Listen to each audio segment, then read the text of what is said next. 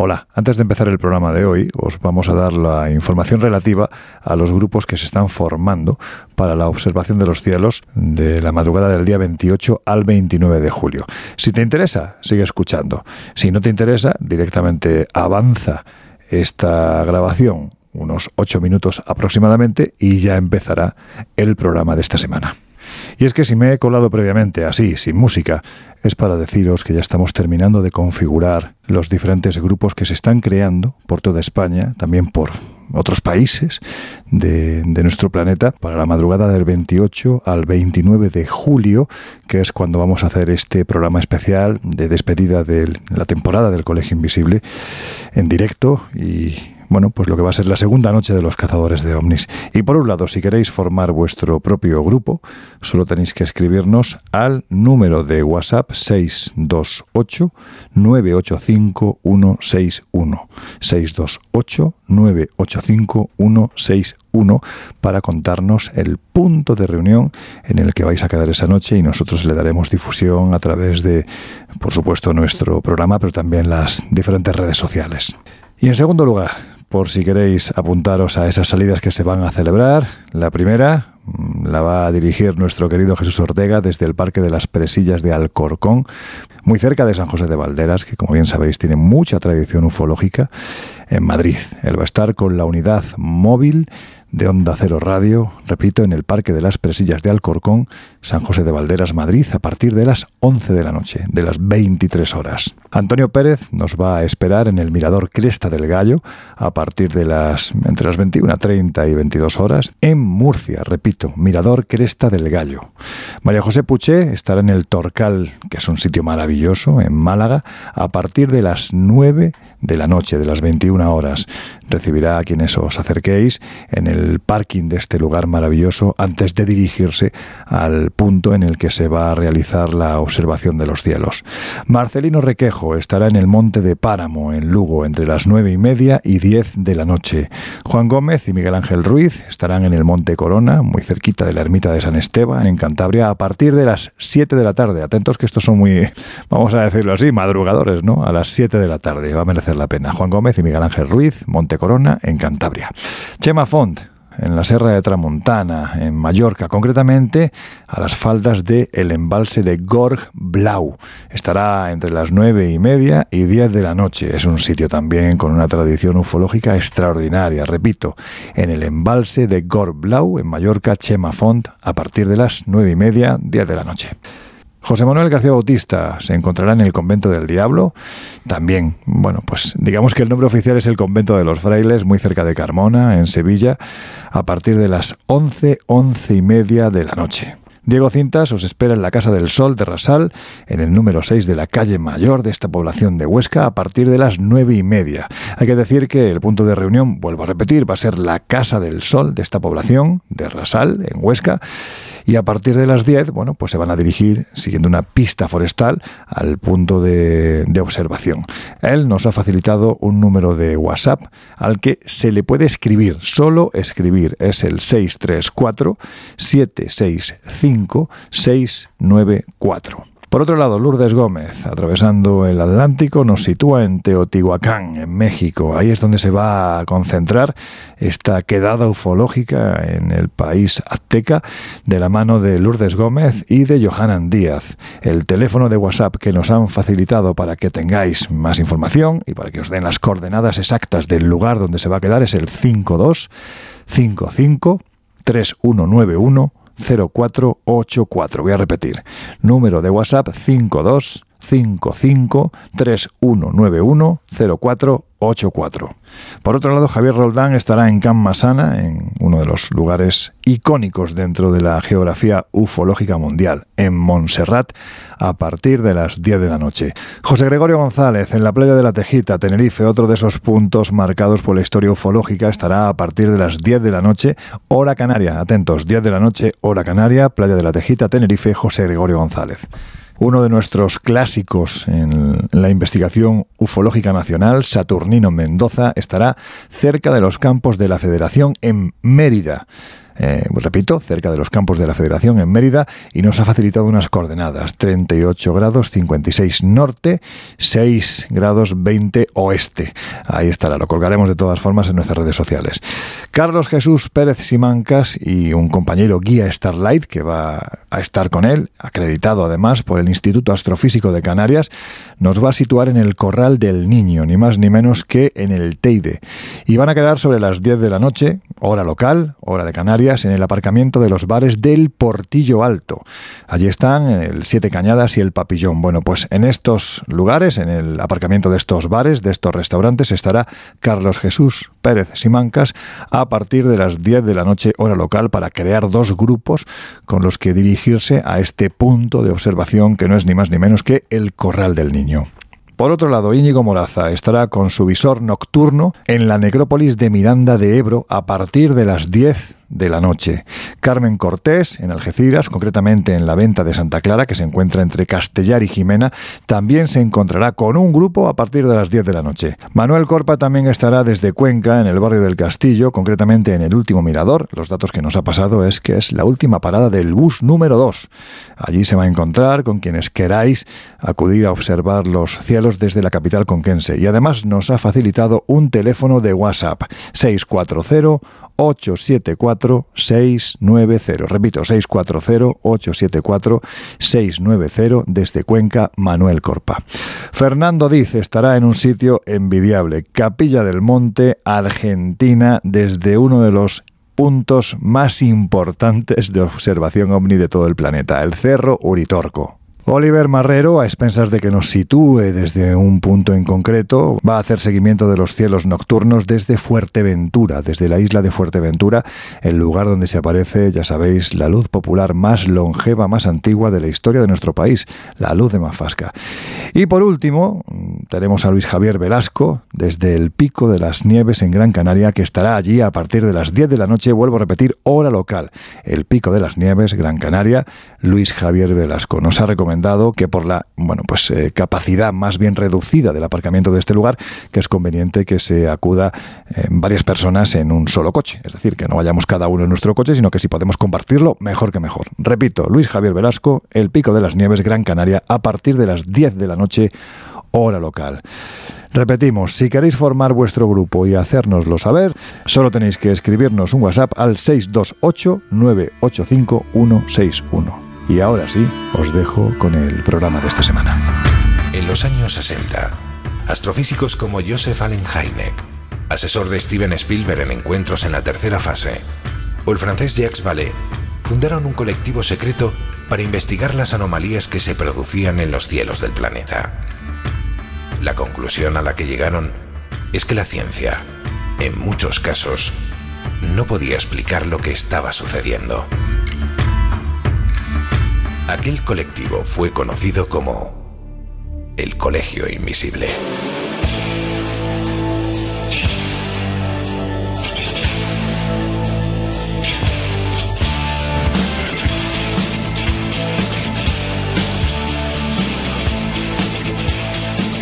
El Colegio Invisible, con Lorenzo Fernández Bueno y Laura Falcó en Onda Cero.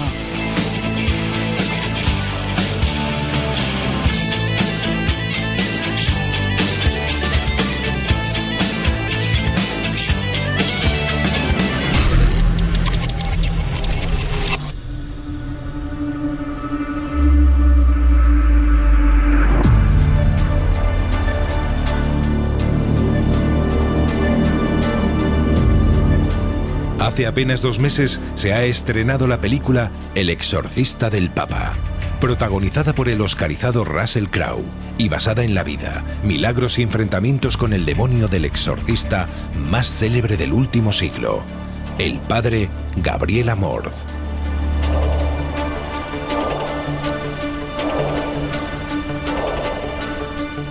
Hoy repasaremos su vida, escucharemos su voz y analizaremos otros misterios de la Iglesia porque al parecer son muchos los que esconde esta vieja institución que se debate entre las luces divinas y las sombras infernales.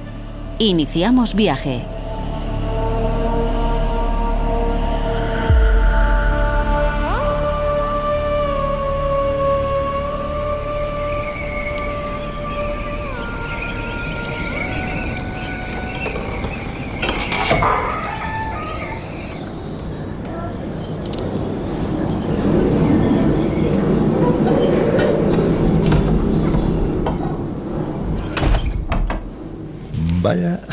Vaya sitio. Esto está como un poco oscuro. En fin, casi tanto como el argumento de esta película, que hay que decir que se estrenó el pasado mes de abril y sinceramente no sé si escuchar lo que vamos a escuchar precisamente en este sitio.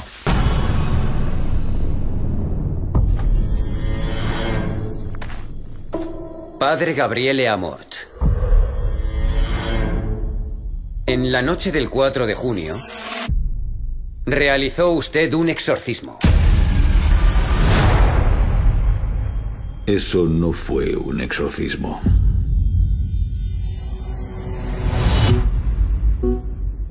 La mayoría de los casos no requieren un exorcismo.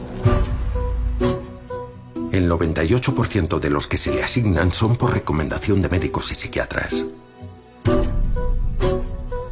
El otro 2%, yo lo llamo el mal. Tenemos más preguntas para usted, Padre Amort. Si tiene un problema conmigo, hable con mi jefe, el Papa. Hay un caso en España que requiere de tu atención. Tráeme al cura. Estoy aquí para ayudar, Julia. Ese no es mi cura.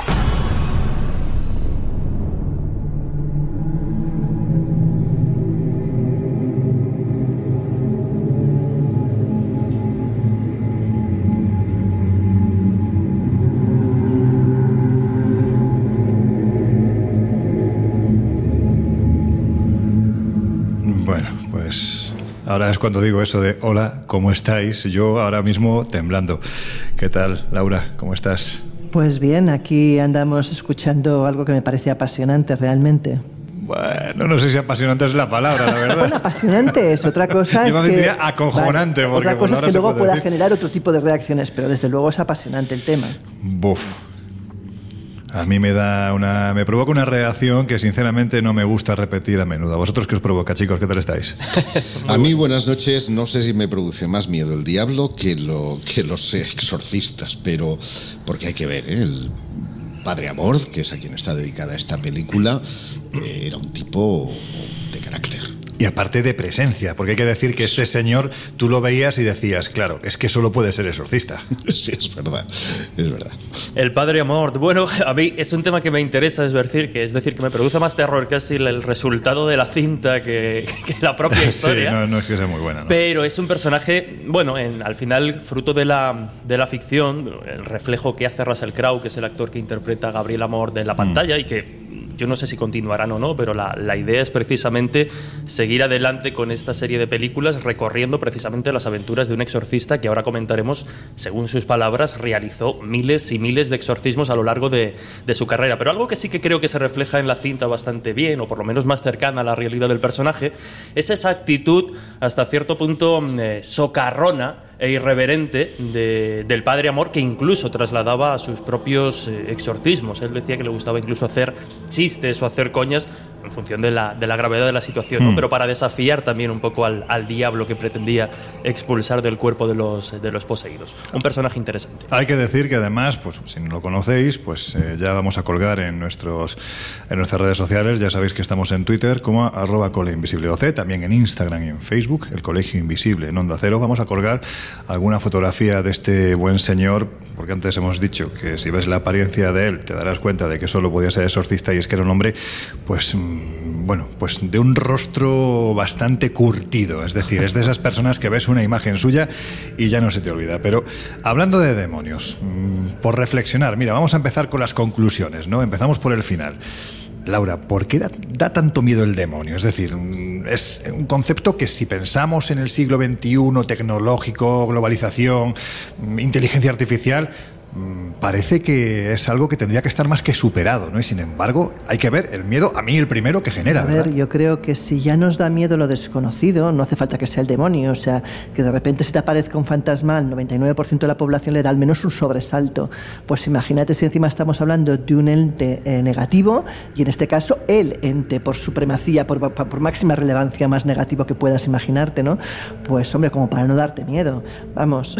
O sea, aunque no creas, simplemente la posibilidad, aquello de haber las ailas, ¿no? Pues bueno, evidentemente solamente esa posibilidad, esa pequeña brecha de pensar que pueda existir algo y que además pueda ser negativo y que además sea pues esa personificación, que además eh, ya, ya a nivel incluso pictórico, la manera en que lo representan, pues evidentemente no es precisamente amigable y que en todos los textos que podemos leer sobre él, pues bueno, eh, lo pone como un ser, vamos, tremendamente agresivo, negativo y lo que quieras y más. Pues aunque no creas eh, esa especie de, de pequeña línea entre el creer y no creer, pues al menos dices, por si acaso, por prudencia, más vale que no se me aparezca. Sobre todo porque además estamos hablando posiblemente del icono, de la representación pues más antigua y más metida en el inconsciente del ser humano, yo creo que de cualquiera que eh, podamos imaginar ¿no? a lo largo de la historia. No sé vosotros qué pensáis. Del diablo. Bueno, sí, claro. ¿Por qué da miedo? Bueno, da miedo porque nos han, nos han inculcado que es el, el mal. Mm. Eh, es la representación del mal. Y hay que decir en ese sentido que no sé si da más miedo el diablo o los seguidores al diablo, en el sentido de que yo mm, puedo no creer en la entidad, puedo ser escéptico respecto a su existencia, pero sin embargo sí hay gente que cree en él, que se siente poseída por él y que por consiguiente, sea un enfermo mental o no, puede actuar eh, de- acorde al mal. Y por lo tanto es tanto como decir que el diablo existe, en la medida en la que no es una entidad física, sino algo que tiene una capacidad de cambiar nuestra forma de pensar y de sentir la vida. Joder, fíjate, parece mentira, ¿eh? Lo acabas de citar y, y mira el portazo que acaba de pegar esa ventana. Joder. Madre mía, de verdad. Bueno, en fin, empezamos con las cositas divertidas. Jesús, ¿tú qué opinas? No, pues creo que, que tanto Josep como Laura han dado dos claves bastante interesantes. Una, que al final es una figura que al margen de que se crea en él o no como, como entidad sobrenatural real, genera... Le pasa un poco como con la Ouija y después habrá un punto en el que podremos comentarlo, ¿no? Genera cierto respeto meterse con temas del diablo, aunque uno sea muy Mm. escéptico o muy descreído. Y por otro lado, Josep ha hecho un apunte súper interesante y es que, repito, al margen de la existencia real o no de esta entidad maligna y sobrenatural, eh, su presencia al menos ha condicionado no solo la, la cultura occidental, la tradición católica, sino que también ha modificado y ha dejado sus huellas de manera bastante brusca en la historia, porque Mm. tenemos la histeria con eh, la caza de brujas Por en los ejemplo, siglos XV y XVIII, es decir, sin existir, esa, esa mera presencia generó pues una masacre eh, principalmente misógina muy bestia, ¿no? Pero luego también tenemos los pactos con, con el diablo, es decir, que al margen de esa al margen de esa posibilidad de que exista o no, que obviamente pues es una cuestión más teológica, Mm. casi que paranormal, su presencia y el miedo que nos ha inqui- inculcado antes la Iglesia, y ahora yo diría que principalmente también un poco el cine, ¿no? A través de determinadas Claro. películas, sigue muy, muy presente. O sea, se ha sabido adaptar perfectamente a lo largo de los siglos para estar presente incluso en este siglo racional que, que pensamos muchos que no debería estar. Fíjate lo que decía eh, el obispo Manuel Ocuña, ¿os acordáis Sí. esto también en el programa? ¿Cómo lo has pronunciado? Manuel. Ocuña. A Manuel Acuña. Ah, también entendí Manuel Ocuña. Bueno, en cualquier caso, lo que decía, que es lo importante, eh, decía, el éxito del diablo es hacer creer que Exacto. no existe. Bueno, pero vamos a ver, también lo decía el profesor Beckett, ahora me, me voy a lanzar de aquí un farol, de la Sorbona, cuando decía aquello de que el... ¿Cómo era? El, el gran secreto del vampiro es eh, hacer creer a la gente que no existe. Sí, bueno, vamos a decir una cosa parecida. Sí, tontería acabo de decir. Sí, pero bueno. Bueno, pues ya, ya se me bueno. porque sé que es una frase muy hecha ahora mismo. No, pero- pero también eso la- es, es un cul-de-sac, ¿no? Eh, por utilizar la, la metáfora francesa, em, de que la pornografía, eh, qué sé yo, el- muchas de las cosas, la, la tecnología, eh, hasta Harry Potter llegó a decir eh, a Amor, ¿no? En ese Sí, sentido, sí. eran pero- encarnaciones. Ya me he acordado, la fuerza del vampiro reside en que nadie o casi nadie Cree. cree en su existencia. Bueno, pues eso es lo que decía el profesor Beckett.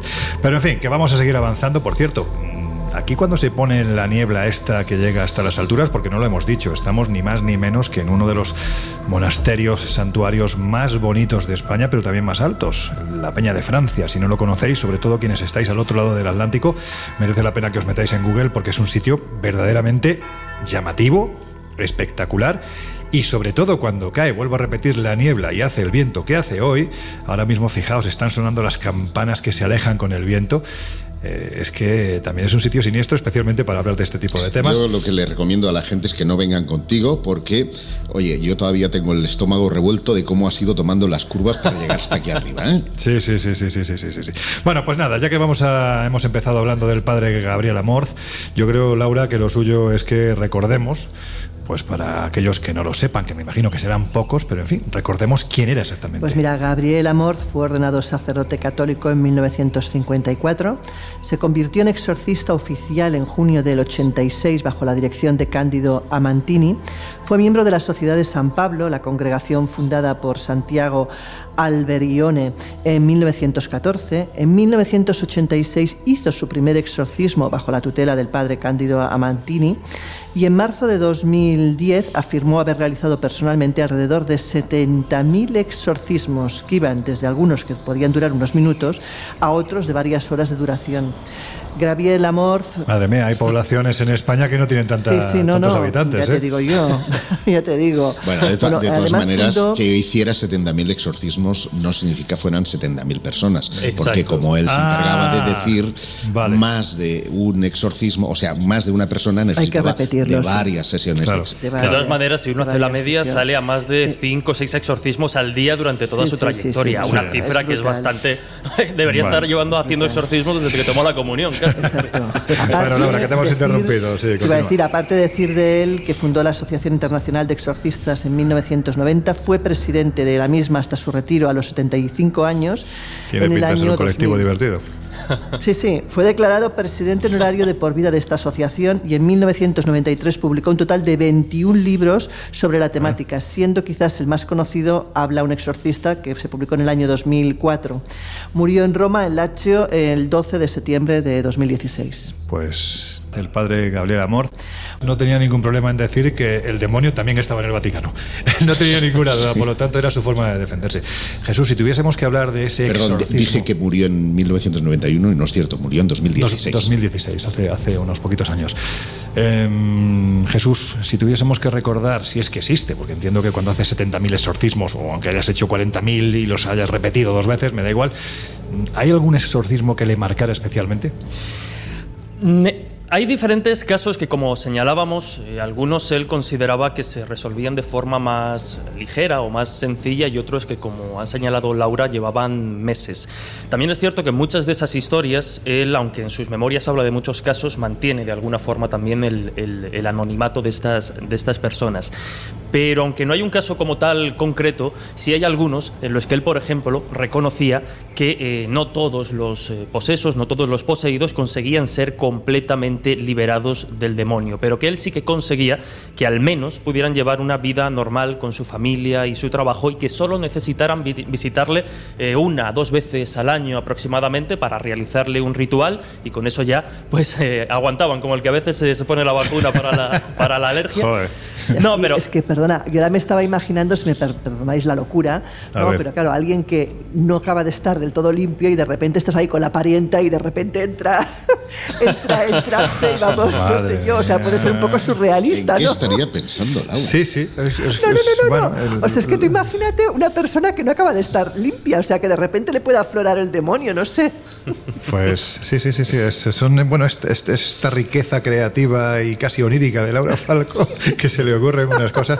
En fin, Jesús, estábamos en donde. Estábamos hablando un poco de, de- del exorcismo clásico, de los tipos de exorcismos que en un momento dado, a través de su experiencia, Gabriel Amor establecía. Porque, claro, cuando hablamos de posesiones también hay que hablar de cuáles pueden ser las posibles causas.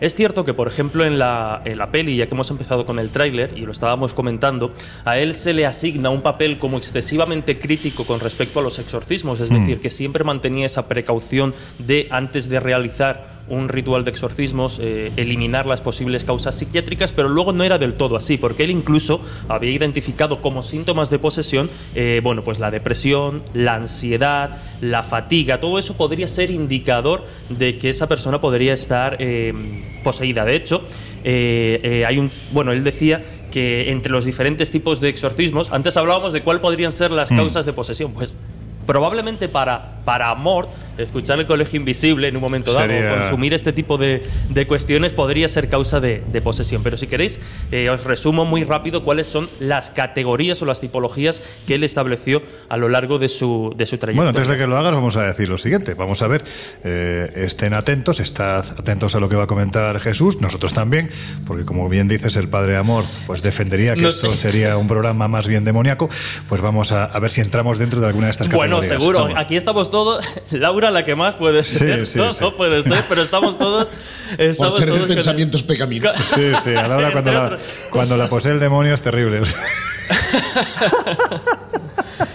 Ay. Hola, perdona, perdona, pero según, según nuestro querido exorcista, el señor Manuel Acuña, y su pareja, que fue una mujer que estuvo posesa, eh, según ellos, la sensación que tuvieron al conocerme es que yo con- lo, que hablo con los ángeles, o sea que sería todo lo contrario, ¿eh? Bueno, eh, eh, hay un ángel caído que es más dejo. famoso que cualquiera de los demás, ¿eh? no te digo nada. Los Cypher. Pues dentro de ese tipo de, de posesiones que él estableció estaría, eh, bueno, el sufrimiento físico sería una de esa, un tipo de posesión y sería el que experimenta mm, los místicos, por ejemplo, cuando son golpeados, flagelados o apaleados para el demonio. Él decía que este tipo de, de exorcismo, este tipo de posesión, perdón, eh, para superarlo no requería un exorcismo, sino que solo exigía oración. Hablaba también como tipo de, de posesión de la vejación diabólica, que sería un trastorno que no alcanza el carácter de posesión, pero que sí que altera la conciencia, haciendo que la persona pueda cometer acciones o proferir palabras de las que no es responsable. Estaba también la obsesión diabólica, que es ese pensamiento obsesivo, a menudo manifestado, por ejemplo, a través de sueños recurrentes que invaden o atormentan a una persona y cuyo estado de desesperación podía conducir al, al suicidio. Hablaba de una infestación diabólica y es curioso porque cuando nosotros hablamos de posesión, eh, precisamente a través de la idea del cine, pensamos que la posesión es exclusivamente o puede afectar exclusi- exclusivamente a las personas, pero también puede afectar a lugares. De ahí Sí, que algunos sí, sí. exorcistas exorcicen determinadas Casas. casas e incluso, ojo, animales. Y es algo que en un momento determinado, al inicio de la película, por eso tampoco considero que sea spoiler, porque es en el primer minuto, aparece una escena relacionada con el mundo animal. Pero como decía, infestación diabólica era eh, pues la que tiene o se relaciona con los fenómenos poltergeist, por ejemplo, que supuestamente se pueden manifestar en una vivienda y que siempre, según Gabriel Amor, deben atribuirse a la acción de los demonios. Para él, todo lo que tenga que ver con estos poltergeist o determinados fenómenos es, eh, bueno, pues acción de, de los demonios. Y estaba la sujeción diabólica, que era la dependencia diabólica que una persona puede contraer después de haber realizado un pacto de sangre con el diablo a través de rituales de magia negra o a través también de la, Hmm. práctica, de la práctica del esoterismo, como puede ser en un momento dado la, la Ouija. De hecho, para él, eh, el espiritismo, las prácticas adivinatorias y estas cuestiones son o eran directamente obras de Satanás. Y si os parece, eh, la posesión diab- diabólica clásica, eh, todo esto en base a esos libros Mm. que ha comentado Laura, a sus memorias, a sus trabajos, él describía la posesión diabólica como el tormento más grave y que tenía efecto cuando el demonio se apodera de un cuerpo, no de un alma, y lo hace actuar o hablar como él quiere, sin que la víctima pueda resistirse. Por tanto, sin que sea moralmente responsable de esa posesión.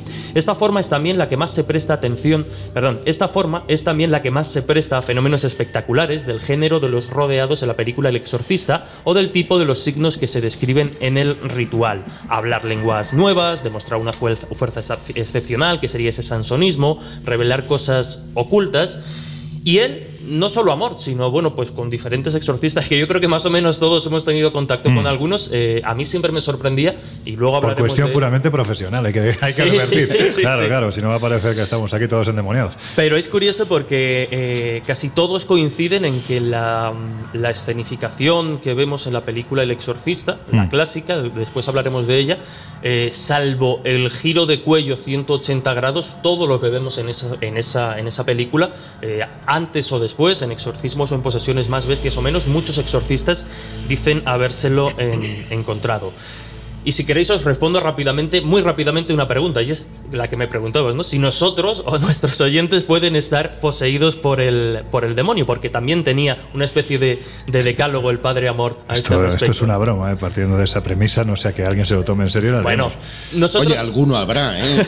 Bueno, Pues como decíamos, aunque la sintomatología de los poseídos, eh, que manifiestan los poseídos, la podemos interpretar o la podemos racionalizar desde la psiquiatría, hay, como el padre Amor y otros exorcistas, quien prefiere atribuirla precisamente a una intervención del demonio. Así que a quienes quieran evitar que el diablo pueda adueñarse de, su cuerpo, este exorcista nos daba una serie de cuestiones para, que podían desencadenar la posesión diabólica. Por un lado, el permiso de Dios. Dios no quiere el mal, pero lo permite cuando el ser humano que es libre lo elige. De la misma manera que tolera la acción ordinaria del diablo a través de las tentaciones, Dios permitiría esa acción extraordinaria que desemboca en la posesión. Pues eso es una forma de quitarse el marrón de encima, es decir, yo no soy responsable, eres tú.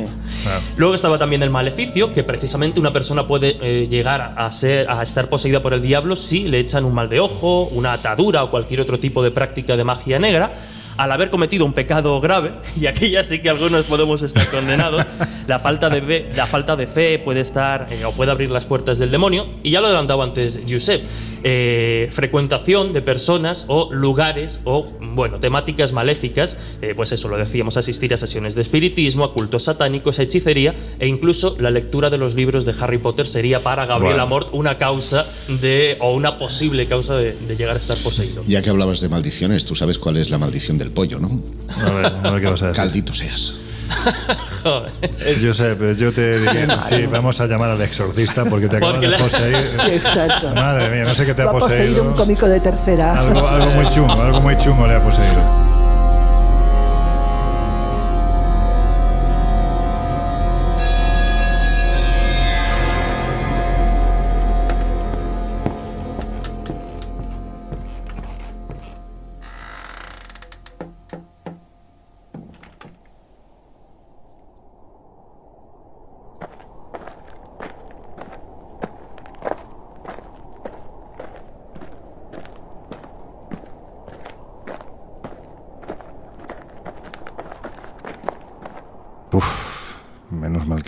Que me estaba me estaba haciendo un poco pis.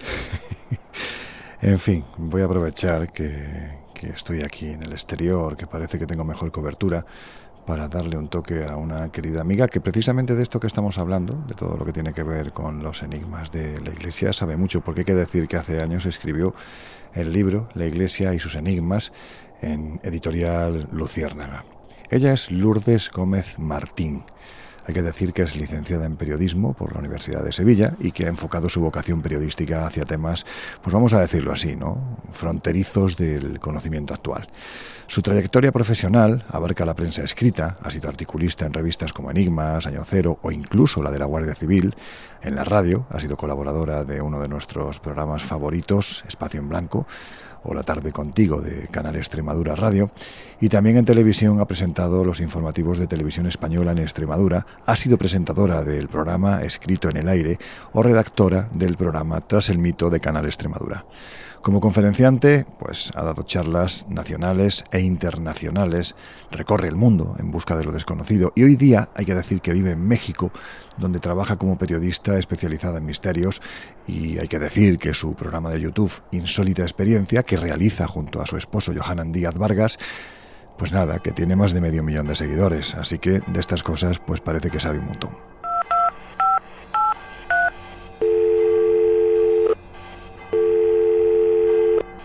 Querida Lourdes, ¿cómo estás, amiga?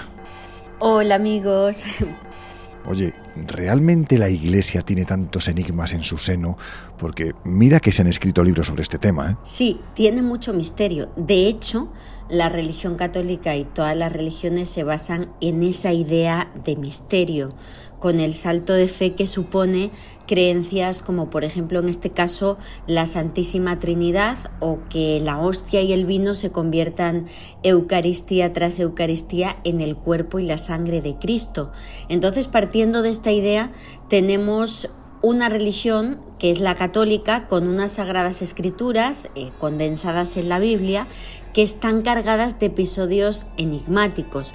Entonces, desde el punto de vista de la Iglesia, estos misterios, por ejemplo los milagros, que son uno de los enigmas más extendidos de la Iglesia, los obrados por Jesús en la Biblia y por otros santos en distintas épocas, como por ejemplo la Edad Media, se producen, se predican a través de las iglesias y están considerados desde un punto de vista teológico como una manifestación del poder de Dios en la tierra para reforzar todas estas ideas que los fieles aceptan simplemente, pues eso, a través de un salto de fe, creyendo en el misterio. Oye, ya que estamos hablando de demonios, hay en tu libro una historia que a mí me ha llamado poderosamente la atención porque, bueno, mezclas niños, demonios y de esta mezcla precisamente no suele salir nada bueno. El manuscrito de Villafranca y el bebé endemoniado. Anda, venga, cuéntanos. Es una historia increíble, pero sin embargo cierta, que ocurrió en mi tierra, en Extremadura, en concreto en el municipio de Villafranca de los Barros.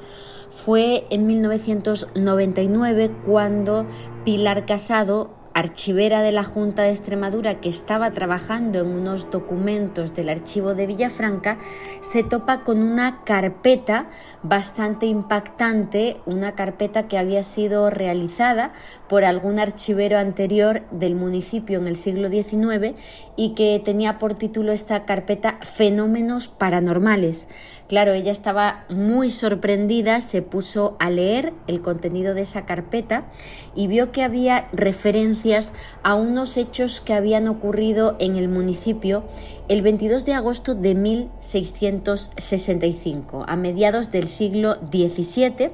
Según ese manuscrito inquisitorial, se decía que una niña de tres meses de edad, llamada Antonia Batista, había hablado en latín nada más y nada menos y que lo había hecho en presencia tanto de su madre como del médico del municipio de Villafranca de los Barros, unas palabras que ellos habían apuntado y que según ese documento habían sido Domus Austriaca Conteret Caput Tun, palabras que serían traducidas del latín como la casa de Austria te aplasta la cabeza o la Casa de Austria enloquece.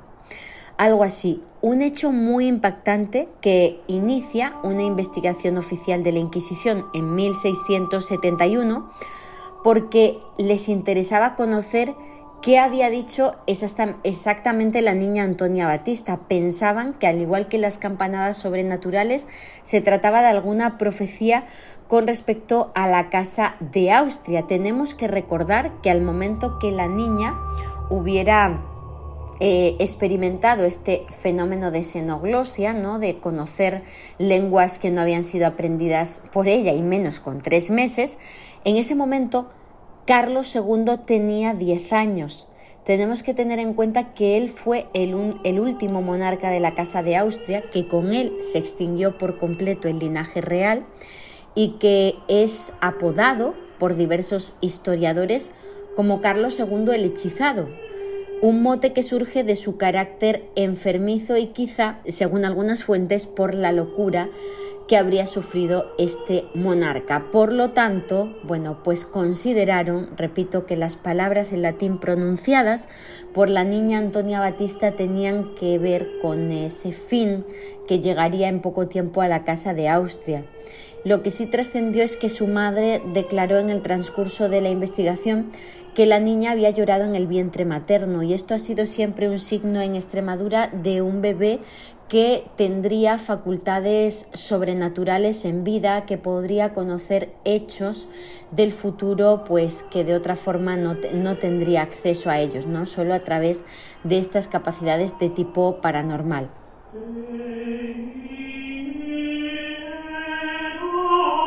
Bueno, pues como a mí, más que los demonios, lo que me gustan, aunque parezca mentira, son los fantasmas, ¿serían las ánimas los fantasmas de la iglesia? Así es, cuando hablamos de ánimas nos referimos como tal a fantasmas, pero desde un punto de vista eh, católico. Es una cuestión de interpretación.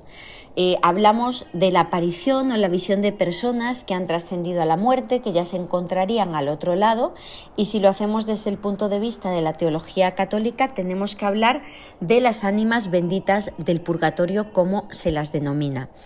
Para la Iglesia, de manera oficial, los fantasmas serían personas que están en el purgatorio un lugar donde van las personas que han fallecido con pecados pendientes de absolución, que no se han confesado o bien que no han recibido el sacramento de la extrema unción.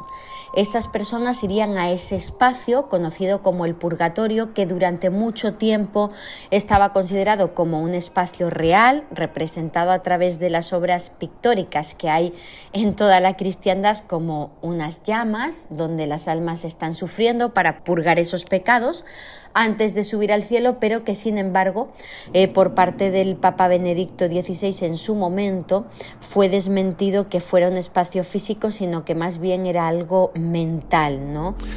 Vamos si te parece un caso, porque de Fray Pedro de Villacreces dicen incluso que se aparece, ¿no? Y estoy haciendo una rima. Efectivamente está considerado como una de esas ánimas de la iglesia que se aparecería, según he tenido la oportunidad de investigar, en el antiguo convento de San Francisco, en Peñafiel, en Valladolid, que es un lugar que hoy día pues es una bodega, una bodega que se alza sobre las ruinas de este convento franciscano que en la época en la que vivió eh, Fray Pedro de Villacreces pues fue un lugar mm, con mucha riqueza y con mucho poder dentro de la iglesia en España. ¿Y qué ocurrió? Pues que Fray Pedro de Villacreces acudió al convento de, San Francisco de Peñafiel a una especie de reunión, eh, un concilio de su orden en octubre de 1422 y murió allí en extrañas circunstancias. No se conoce bien cómo, pero hay algunas voces que aseguran que habría sido envenenado precisamente por propugnar esa vuelta pues Em, al servicio a, la gente más desmejorada, a la ausencia y mm, renuncia de los bienes, de las riquezas, y que esto habría sido incómodo para algunos personajes dentro de la orden franciscana que habrían terminado con la vida de pues el fundador de esa regla para volver al voto de pobreza. ¿no? A Fray Pedro de Villacreces fue enterrado en el propio convento de San Francisco de Peñafiel junto al altar y bueno, pues con la desamortización de Mendizábal se perdieron muchas piezas de este lugar, de hecho en la obra de construcción de la bodega se encontraron, muchos huesos diseminados pertenecientes a frailes que allí habrían fallecido, quién sabe si alguno de ellos era de Fray Pedro de Villacreces, lo cierto es que desde que Cote, el dueño de esta bodega, empezó a trabajar en las obras de restauración eh, del convento para convertirlo en bodega, empezó a notar cosas extrañas como pues elementos que cambiaban de sitio, golpes, voces en zonas de la bodega donde no había nadie y lo más impresionante, una tarde, estando completamente solo en la bodega, pues a través de la ventana de su despacho que da al patio del antiguo convento, vio pasar a un fraile completamente pues vestido con este color marrón oscuro de las túnicas monásticas, con la cabeza cubierta y que caminaba muy despacio, se paraba en la, en la ventana, miraba al frente eh, y continuaba su camino.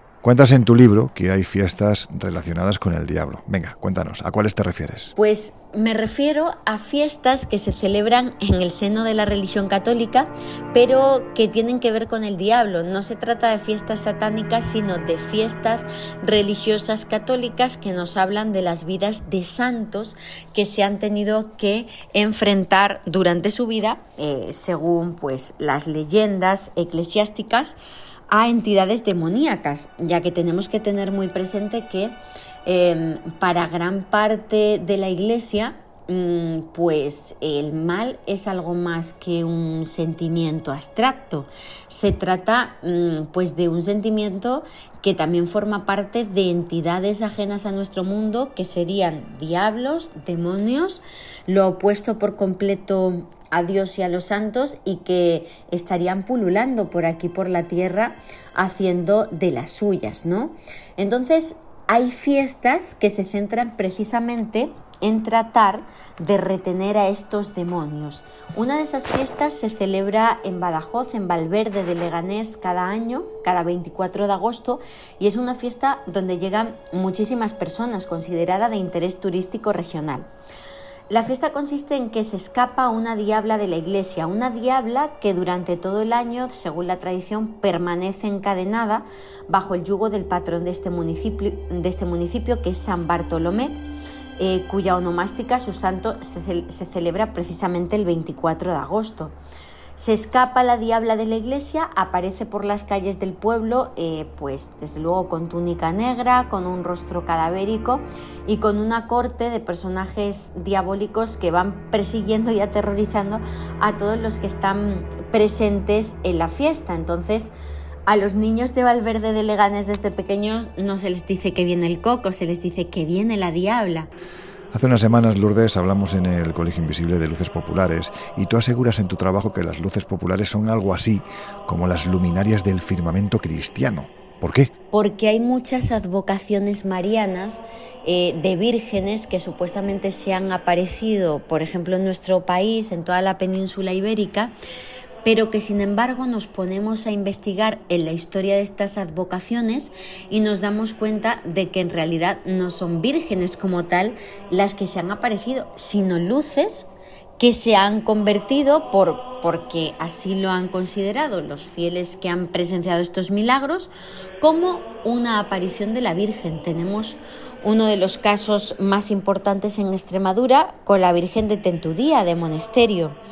Eh, es un episodio en plena reconquista española en la cual las tropas cristianas en esta zona de la provincia de Badajoz estaban pues en una lucha encarnizada contra el ejército árabe y de repente pues eh, estaban ganando los cristianos y se empezó a oscurecer, empezó a caer la noche y el capitán cristiano estaba desesperado porque se daba cuenta eh, que si realmente se hacía de noche, otra vez tendrían que posponer la batalla para el día siguiente.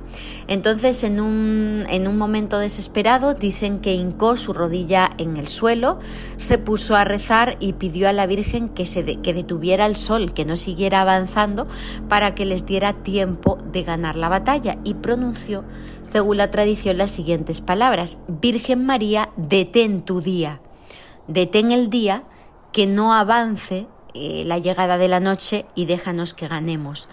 Dicen que eso ocurrió, que una gran luz iluminó el campo de batalla y que les dio el tiempo necesario para poder acabar con la contienda. Y en honor a ese episodio que desde un punto de vista del siglo XXI sería ufológico, pero que en esta época de la Edad Media fue considerado como algo religioso, los cristianos levantaron una ermita eh, un altar en honor a la Virgen que para ellos les había asistido en ese trance y por deformación lingüística de la frase pronunciada por el capitán cristiano de ten tu día, pues la Virgen se le llamó la Virgen de ten tu día, una advocación mariana pues con muchos fieles a la fecha y que tiene pues como digo tras de sí mm, la aparición de una luz popular. Oye, antes de despedirnos, vamos a hablar de algunos de esos objetos muy, muy de tu tierra, de Extremadura, que además tienen todas las características que precisa un buen enigma de la Iglesia.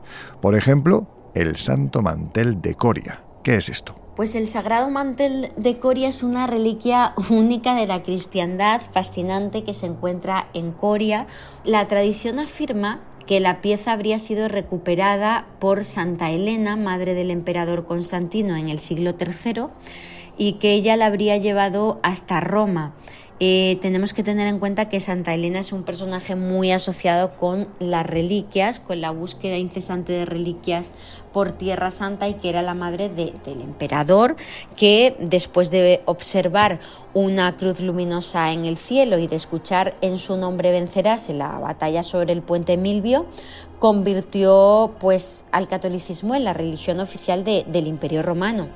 Bueno, pues dicen que ella, la Santa Elena, habría recuperado esta reliquia, que de ella habría pasado a Carlomagno y de este a los templarios, una orden, como sabemos, muy relacionada con la protección de reliquias. Afirma la leyenda que habría llegado hasta Coria tras la conquista de esta ciudad por parte de Alfonso VII, pero en todo caso la mayoría de, teorías coinciden en señalar que los caballeros responsables habrían dejado el mantel en Coria durante su ida hacia Portugal. Tenemos que recordar que los pocos templarios que sobrevivieron tras la persecución huyeron eh, hacia Portugal, desde donde, pues según algunas leyendas, partieron a otros lugares con su flota o bien sobrevivieron pues en otras órdenes que se crearon posteriormente en tierra portuguesa.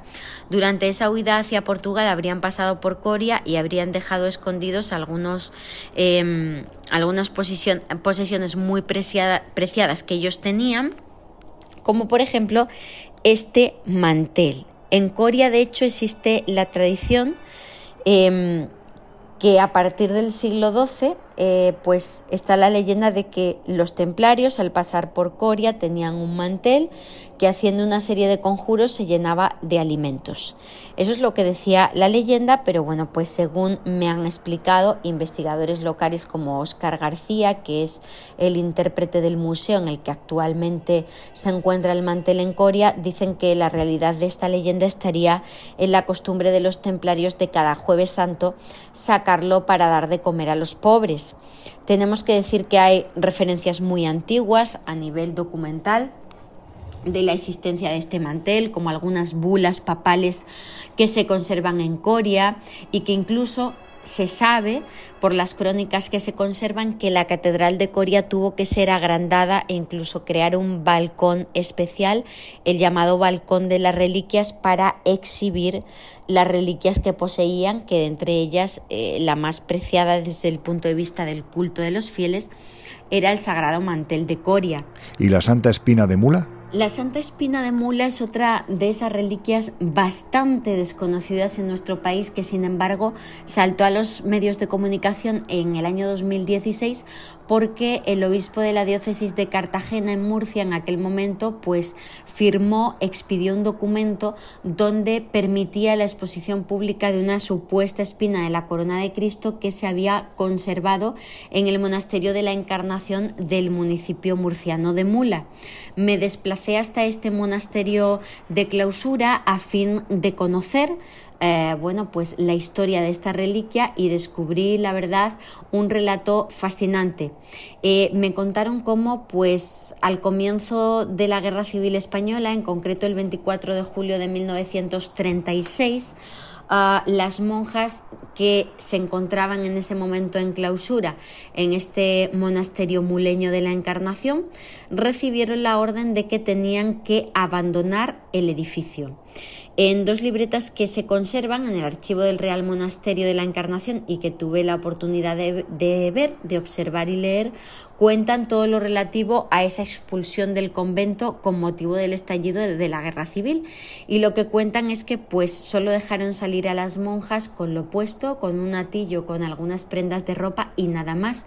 Tuvieron que dejar todas las piezas de arte, todas las riquezas em, que se conservaban en el monasterio, pero eh, a pesar de que fueron cacheadas por algunas milicianas a la salida, no se dieron cuenta de que la primera sacristana del convento, Sor María Jesús Dato, que era natural de Mula, portaba escondida entre sus ropas una reliquia, la supuesta espina de la corona de Cristo que se, que se custodiaba en este monasterio desde su fundación en el siglo XVII.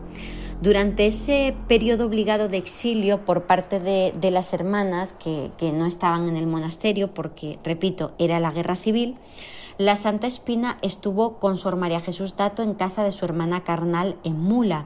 Ellas idearon un escondite perfecto para poder venerar la, la, pequeña pieza y lo que hicieron fue un hueco que excavaron en la pared detrás de un pequeño armario y fue tapado. Entonces lo que hicieron fue emparedar la Santa Espina a fin de conservarla y de que pudiera sobrevivir a la guerra.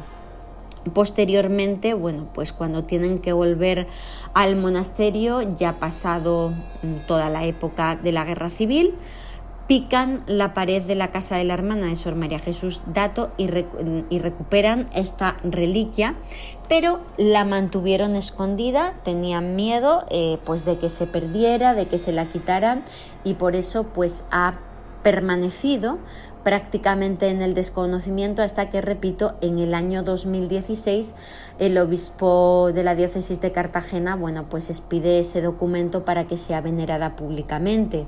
Y ya para terminar, si tuvieras que elegir un enigma de la Iglesia, por su historia, por sus características, por su misterio, o simplemente porque es tu favorito, ¿cuál sería? Pues sin duda mi misterio favorito dentro de los enigmas de la Iglesia eh, son las apariciones marianas. Me parece un tema fascinante que nos ayuda a entender que los fenómenos religiosos se han interpretado como tal dependiendo de la cultura y la óptica del testigo de cada época, pero que si esos mismos hechos hubieran sucedido en otros momentos o en otros lugares, pues quizá no se hubieran interpretado en clave religiosa. Bueno, pues llegados a este punto, y antes de regresar al interior del santuario, porque ya se está despertando bastante viento y la verdad es que a mí este frío me hace que se me quiebre un poco la voz, pues os voy a dejar unos minutos con una de nuestras músicas esenciales antes de saber por qué demonios, y nunca mejor dicho, al padre Gabriel Amorth, Harry Potter le parecía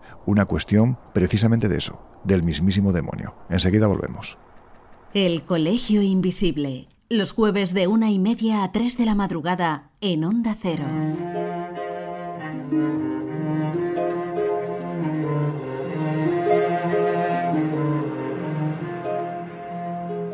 Welcome to the jungle. We've got fun and games. We've got everything you want. Honey, we know the names. We are the people that can find whatever you may need. If you've got no money, honey, we've got your disease in the jungle. Welcome to the jungle. Watch it bring it to your knees. Welcome to the jungle. You take it day by day. If you want it, you're gonna bleed, but it's the price you pay, and you're a very sexy girl very hard to please. You can taste the bright lights, but you won't get it for free in the jungle. Welcome to the jungle. I wanna watch you.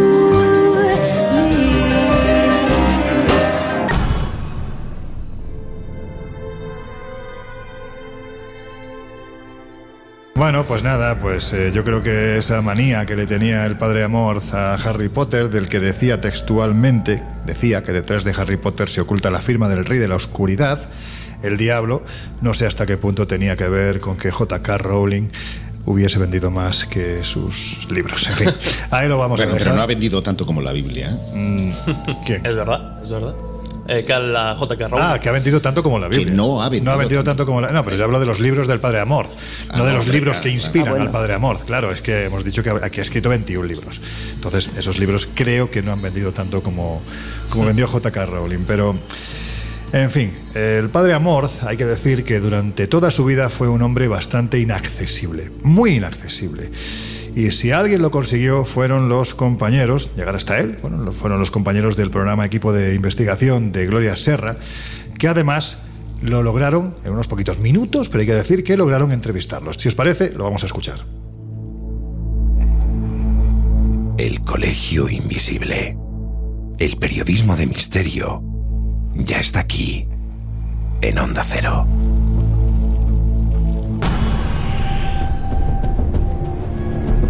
No es fácil hablar con el número uno de los exorcistas, pero conseguimos que nos atienda.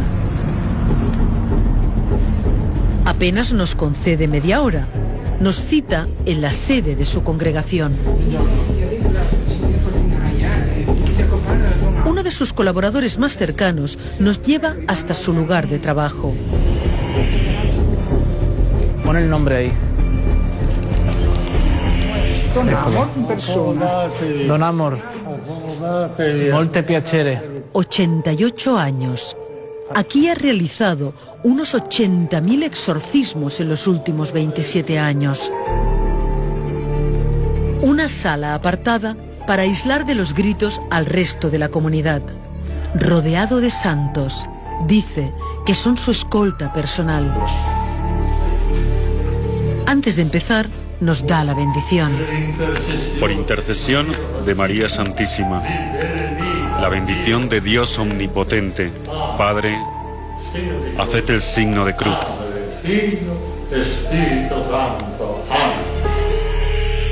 El presidente de los exorcistas del mundo se resiste a la jubilación. La cruz la pongo sobre la persona que viene a exorcizarse. La estola sobre la espalda.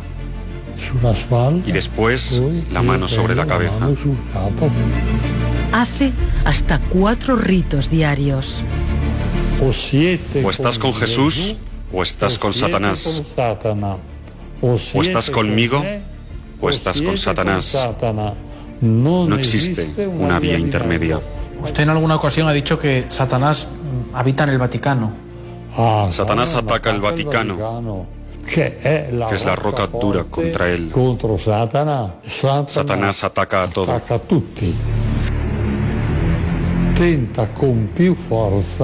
Tienta con mucha fuerza a las personas que tienen mucho poder. Padre Amor, ¿qué cosas ha visto sobrenaturales? Durante el exorcismo uno ve tantas cosas sobrenaturales porque el demonio es inteligentísimo. Por ejemplo, convertir una casa en inhabitable. Escupir objetos, clavos grandes.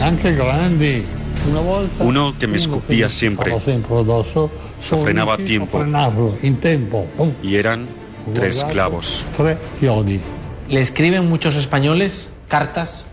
Recibo muchas cartas de españoles. ¿Piden ayuda? Sí. Recibo un taco de cartas todos los días. En España han nombrado ocho nuevos exorcistas. No sé qué le parece. Buena noticia.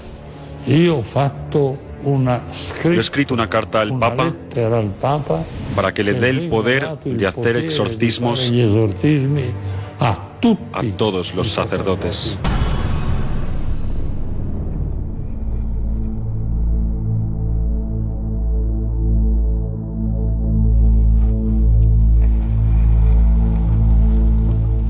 Bueno, después de escuchar al padre Gabriel Amorz, os vamos a dejar con los compañeros de los servicios informativos de Onda Cero Radio. Esperemos que las noticias sean un poquito menos oscuras que las palabras de este exorcista. It's a long way to the finish line. Got a hard road ahead. Anybody gonna stand in my way is gonna wish they were dead.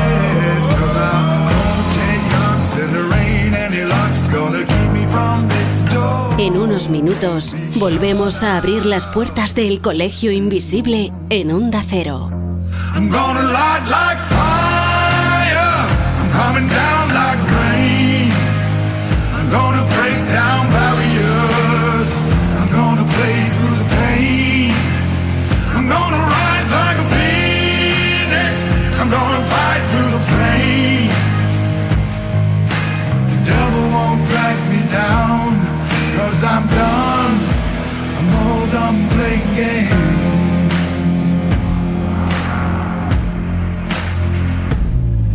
I don't know when the job will be done and the way isn't clear. Gotta stand against what I know's wrong, gotta face all my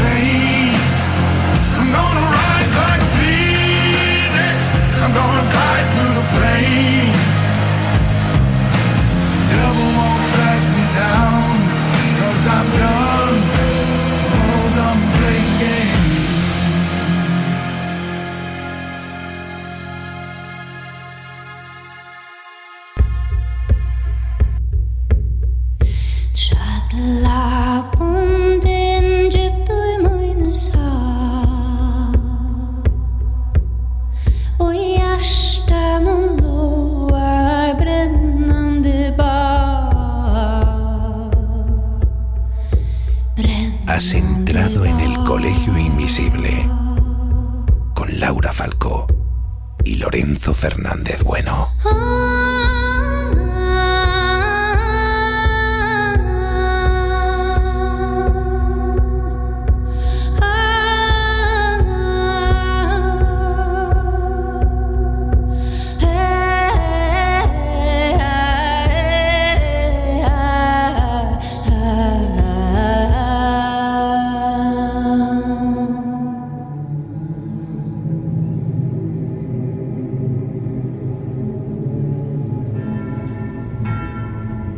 Bueno, pues ya estamos de vuelta. Si te acabas de incorporar al Colegio Invisible de hoy, casi no te voy a decir de qué estamos hablando porque si te lo digo lo mismo, no continúas escuchando.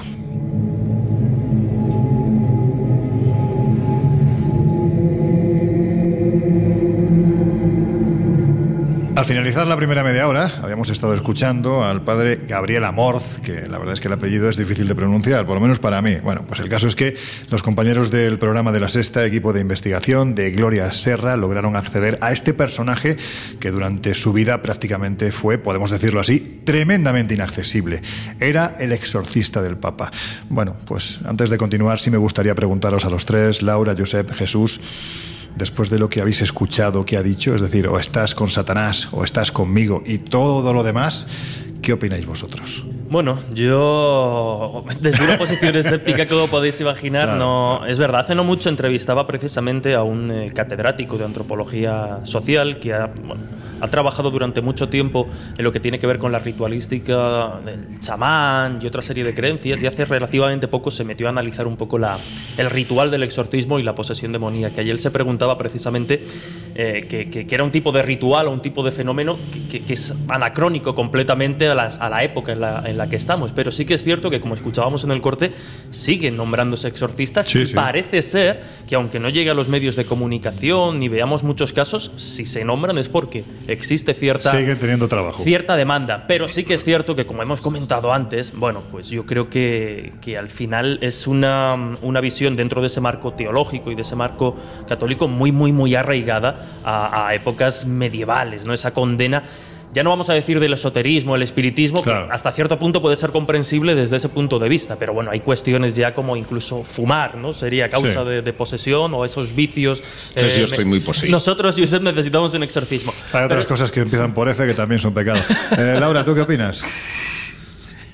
Bueno, eh, a ver, yo creo que, bueno, anacrónico no sé si es la palabra.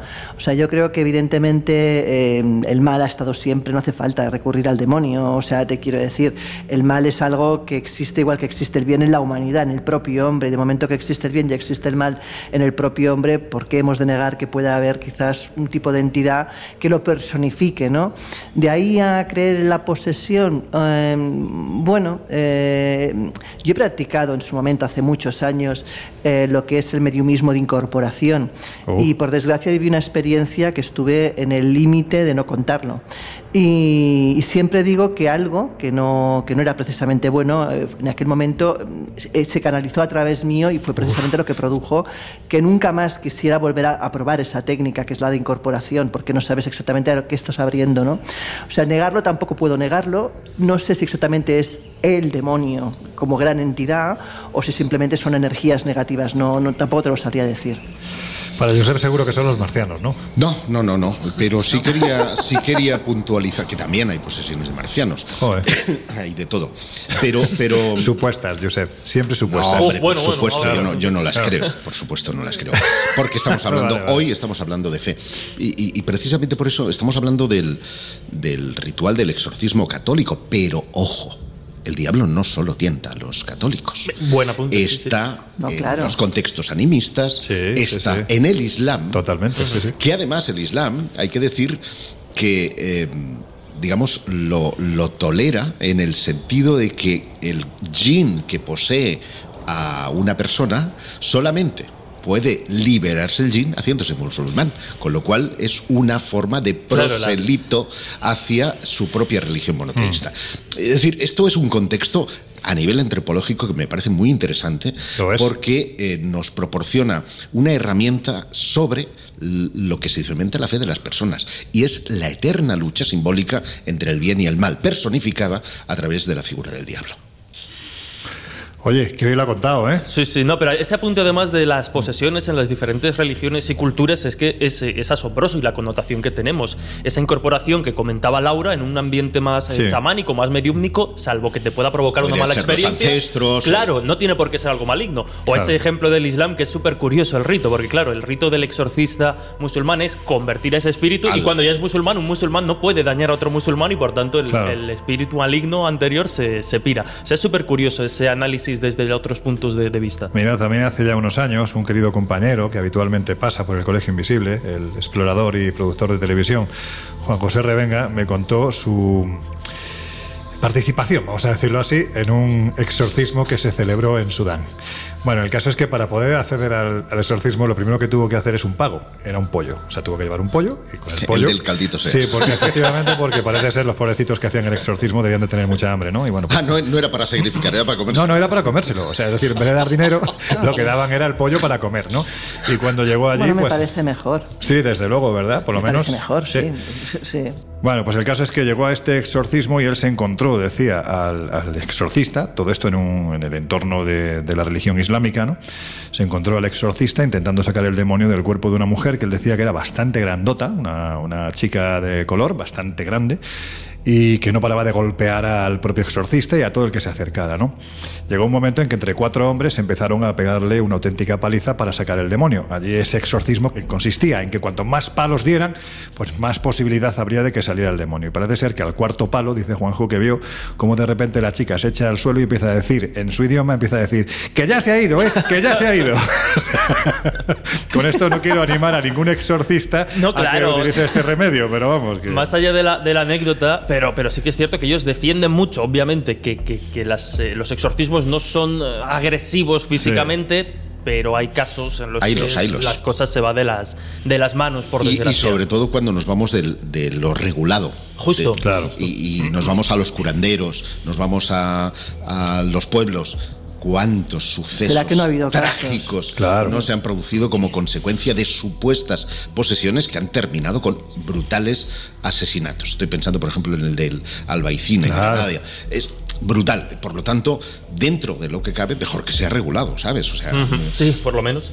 Sí, bueno, es que has citado yo creo que uno de los casos más terribles, quitando también el de Almansa. El de Almansa. El de Almansa, El de otro. Almansa, donde una Sí, madre Almansa. llega a asesinar a su propia hija, convencida de que estaba poseída por el demonio. Además, bueno, en fin, no voy a entrar en Y en el caso del Albaicín, también con Encarnación Guardia Moreno, eh, en ese ritual que realizó, si no recuerdo mal, se llamaba Manuel Vallejo alias el pastelero. Eh, Durante una noche la reventaron a base de bicarbonato, sal, en fin, le hicieron todo tipo de tropelías con unas agujas de costura también, en fin, no vamos a entrar en detalles, pero lo cierto es que en este caso eh, otro Vallejo, en este caso el buen Vallejo, que es nuestro querido Juan Jesús Aro Vallejo, que es de Granada, al realizar la investigación y llegar al informe que realizó el forense cuando el cuerpo de Encarnación Guardia llegó al Instituto Anatómico, pues decía que no había ni una sola fotografía, porque al intentar sacar fotografías para poder, en- en este caso, ilustrar el estado en el que había llegado el cadáver de esta mujer, ninguna salía. O sea, pero decir, además es que probaron con, con multitud de Sí. cámaras de vídeo, de fotos, diferentes modelos, y no. Es decir, eh, da la sensación de que esa noche hubo algo muy oscuro que evidentemente no justifica el terrible acto que llevaron a cabo tanto Manuel Vallejo como la caterva de, de- de- de- de- de- Fanáticos. de fanáticos que había al lado suyo, pero en este caso sí da la sensación de que pudo haber algo más. Pero en fin, Josep, mm, hablábamos del padre Amorth, o hablaba más bien el padre Amorth, de que en el seno del Vaticano estaba ni más ni menos que, que el demonio, ¿no? Y parece ser que a lo largo de la historia hay otros papas que han estado vinculados, quizás no tanto al demonio, pero sí a esas supuestas concubinas, ¿no? Del, del mal, que no eran ni más ni menos que las brujas, ¿no? las brujas. ¿Y estuvo el diablo o está el diablo en la iglesia? Pues fíjate, en octubre de 2021, es decir, antes de ayer, como Sí, quien sí, dice, sí, el Papa. Francisco advirtió que el demonio entra en la iglesia aprovechándose de la mundanidad espiritual del clero. Y lo dijo esto en un discurso ante el capítulo general de las religiosas del Instituto de las Hijas de María Auxiliadora. No olvidéis que el peor mal que puede suceder en la iglesia, dijo, es la mundanidad espiritual. Oh. Puedo decir que parece casi peor que un pecado. El diablo entra en las casas religiosas por esa vía. Y eh, Francisco previno a las monjas que sucumbieran a lo frívolo de la vida y también les instó a no aprovecharse de su estatus. Atentas a la mundanidad espiritual, para vivir no se necesita cambiar de teléfono móvil o de tomar unas vacaciones en la playa. Estoy hablando de cosas reales. Mm. La mundanidad es un espíritu que no te deja estar en paz con una paz no bella. Y es que ese mismo año, en su tercer día, en la República Democrática del Congo, el Papa Francisco había alertado de la brujería y el ocultismo que atrapan a la sociedad en las garras del miedo, sin ser muy consciente de que en la iglesia que él preside ha habido papas que la han practicado. Y no te voy a hablar de Gerberto de Aurillac, que llegó al trono pontificio como Silvestre II, porque sé que Laura nos va a hablar Sí, más sí, sí, extensamente de él, pero ya que al principio hablé de monjas, eh, o el Papa hablaba de monjas, en el siglo XVII, por ejemplo, Sor María Jesús de Ágreda fue acusada de brujería y tuvo que defenderse ante la Inquisición. Un siglo más tarde, el sacerdote francés Urbain Grandier fue acusado de brujería y condenado a muerte. Y el mismo destino le llegó en el siglo XIX al sacerdote italiano Giuseppe Gamba, todos ellos acusados de brujería. Aquí en Madrid, de hecho, hubo también otro proceso mm, por una serie de endemoniadas que se produjeron en el, supuestas endemoniadas, lógicamente, en el, en el monasterio de San Plácido. Así pasó la historia, como las endemoniadas de San Plácido, unas hermanitas que, en fin, supuestamente estaban siendo poseídas por el demonio. Pero ha citado Laura, aquí mi amigo Giuseppe Guijarrini, al tal Silvestre II, ¿y por qué se hizo famoso este hombre? Pues fíjate que su historia en general está repleta de leyendas y de exageraciones, seguramente, que derivan pues del interés de este buen hombre por la ciencia árabe y por haber vivido pues una época, el cambio de milenio con todas las supersticiones y creencias apocalípticas que habían en esa época, ¿no? Eh, cuentan que la archibasílica de San Juan de Letrán en Roma destaca precisamente su tumba. ¿Por qué? Porque dicen que cuando este papa mago o papa druida, como se le conoce, eh, eh, está cerca de la muerte de un, de un pontífice, Sí. su tumba empieza o a sudar o incluso los huesos empiezan a hacer ruido. De hecho, dicen que ha habido épocas en que se ha llenado la iglesia de barro. Toma ya. Cosa sorprendente, absolutamente, ¿no? Pero bueno, si dejamos al lado lo que es la parte de leyenda y vamos un poco más a la historia, este hombre que se llamaba originalmente Gerberto de Aurillac fue el primer pontífice francés en ocupar el sillón de San Pedro en el año, en el año 999. Hablamos de un momento, pues como te decía, en plena efervescencia de, las creencias apocalípticas. Él se educa en el monasterio de Aurillac y posteriormente se va a Reims y a Cataluña bajo la protección del conde de Borrell y allí se convierte pues, en un experto astrónomo, matemático, algo que en aquella época pues, se consideraba cosa de magia, de magos y de, y de precisamente no gente bien, ¿no? Se le atribuyen cosas, de hecho, muy interesantes, como por ejemplo haber introducido el sistema decimal o el cero, haber construido, por ejemplo, los primeros globos terrestres, un reloj de péndulo y lo más curioso, una cabeza parlante que, según contaba él, respondía a preguntas incluso podía predecir el futuro. Bueno, eso ya parece más un tema de leyenda, ¿no? Pero bueno, en cualquier caso, él afirmaba que era así. A los 12 años, eh, eh, pues estuvo en una abadía estudiando y eh, aprendió ahí pues, temas relacionados como, por ejemplo, la observación de las estrellas. El caso es que tras pasar la infancia en la abadía y la juventud en la península ibérica, estuvo de maestro del joven emperador Otón III, al cual acompañó a Italia para su coronación. Allí Gregorio V le nombró arzobispo de Rávena en, 900 en el 998 y cuando Gregorio V murió el 18 de febrero de, mil de, perdona, del 999, eh, fue elegido entonces como su sucesor y tomó como nombre Silvestre, como aquel papa que había muerto en el último día del año del siglo IV. Eh, Silvestre II eh, alcanzó la cabeza de Roma en medio pues, de luchas entre el emperador y la nobleza, lo cual hizo pues, que en algún momento tuvieran que huir precisamente de, de Roma por esa persecución y a su vuelta pues, Otón había ya muerto, con lo cual se encontró ligeramente abandonado, solo. Y eh, en ese momento, pues lo que, lo que hizo fue tener que pactar con la nobleza para que le permitieran regresar y ser pues, el máximo exponente de la Iglesia eh, en Roma. ¿no? Eh, muere, de hecho, poco después, hablamos del 12 de mayo de 1003. Más allá de toda la leyenda que le acompaña, él es reconocido pues, por tomar, eh, por ejemplo, medida contra los abusos en la vida de los clérigos, combatir la corrupción de la Iglesia o por evangelizar Hungría y Polonia.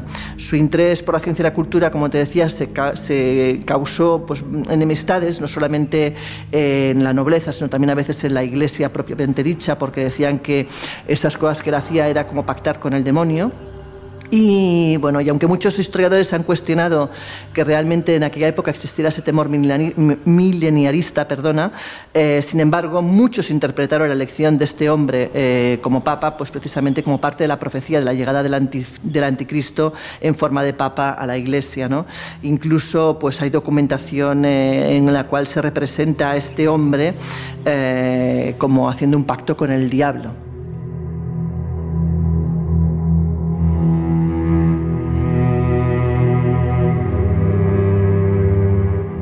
Bueno, pues como estamos en este entorno tan beatífico, en fin, aparentemente tan bondadoso, aunque en días como este, en fin, este, este punto gris ¿no? que tiene la piedra de, este santuario de la Peña de Francia, con la niebla, con el viento, bueno, pues invita, no sé si hablar de este tipo de temas, pero sí invita desde luego al recogimiento. Y por tanto, bueno, pues en este entorno tan beatífico da la sensación de que estamos un poquito más protegidos ¿no? de esas malas influencias de las que estamos hablando. Mm, y no creo que sea mal sitio, ¿no? Jesús, para recordar ¿no? algunas anécdotas vinculadas al exorcista, tanto al libro como a la película, porque precisamente además ahora está de aniversario. cuéntanos, mm, que además yo creo que tienes buen nombre, ¿no? Para hablar de estas cosas, Jesús. Me protege, me protege.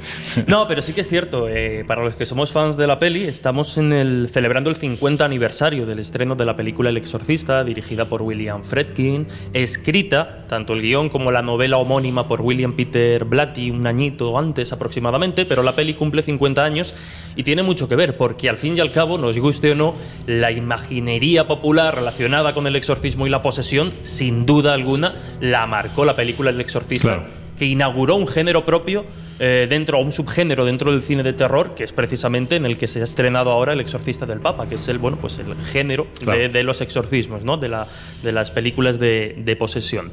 No voy a profundizar mucho porque muchas de estas cuestiones las hemos desarrollado largo y tendido en otros programas, pero bueno, quizá para los invisibles y las invisibles que no lo recuerden, decir que precisamente la historia de Reagan, la historia que vemos en la película El exorcista, está inspirada en una historia real que nos lleva al año 1941 y que llamó muchísimo la atención de William Peter Blatty, repetimos, autor de la novela que luego haría el, mm. guion.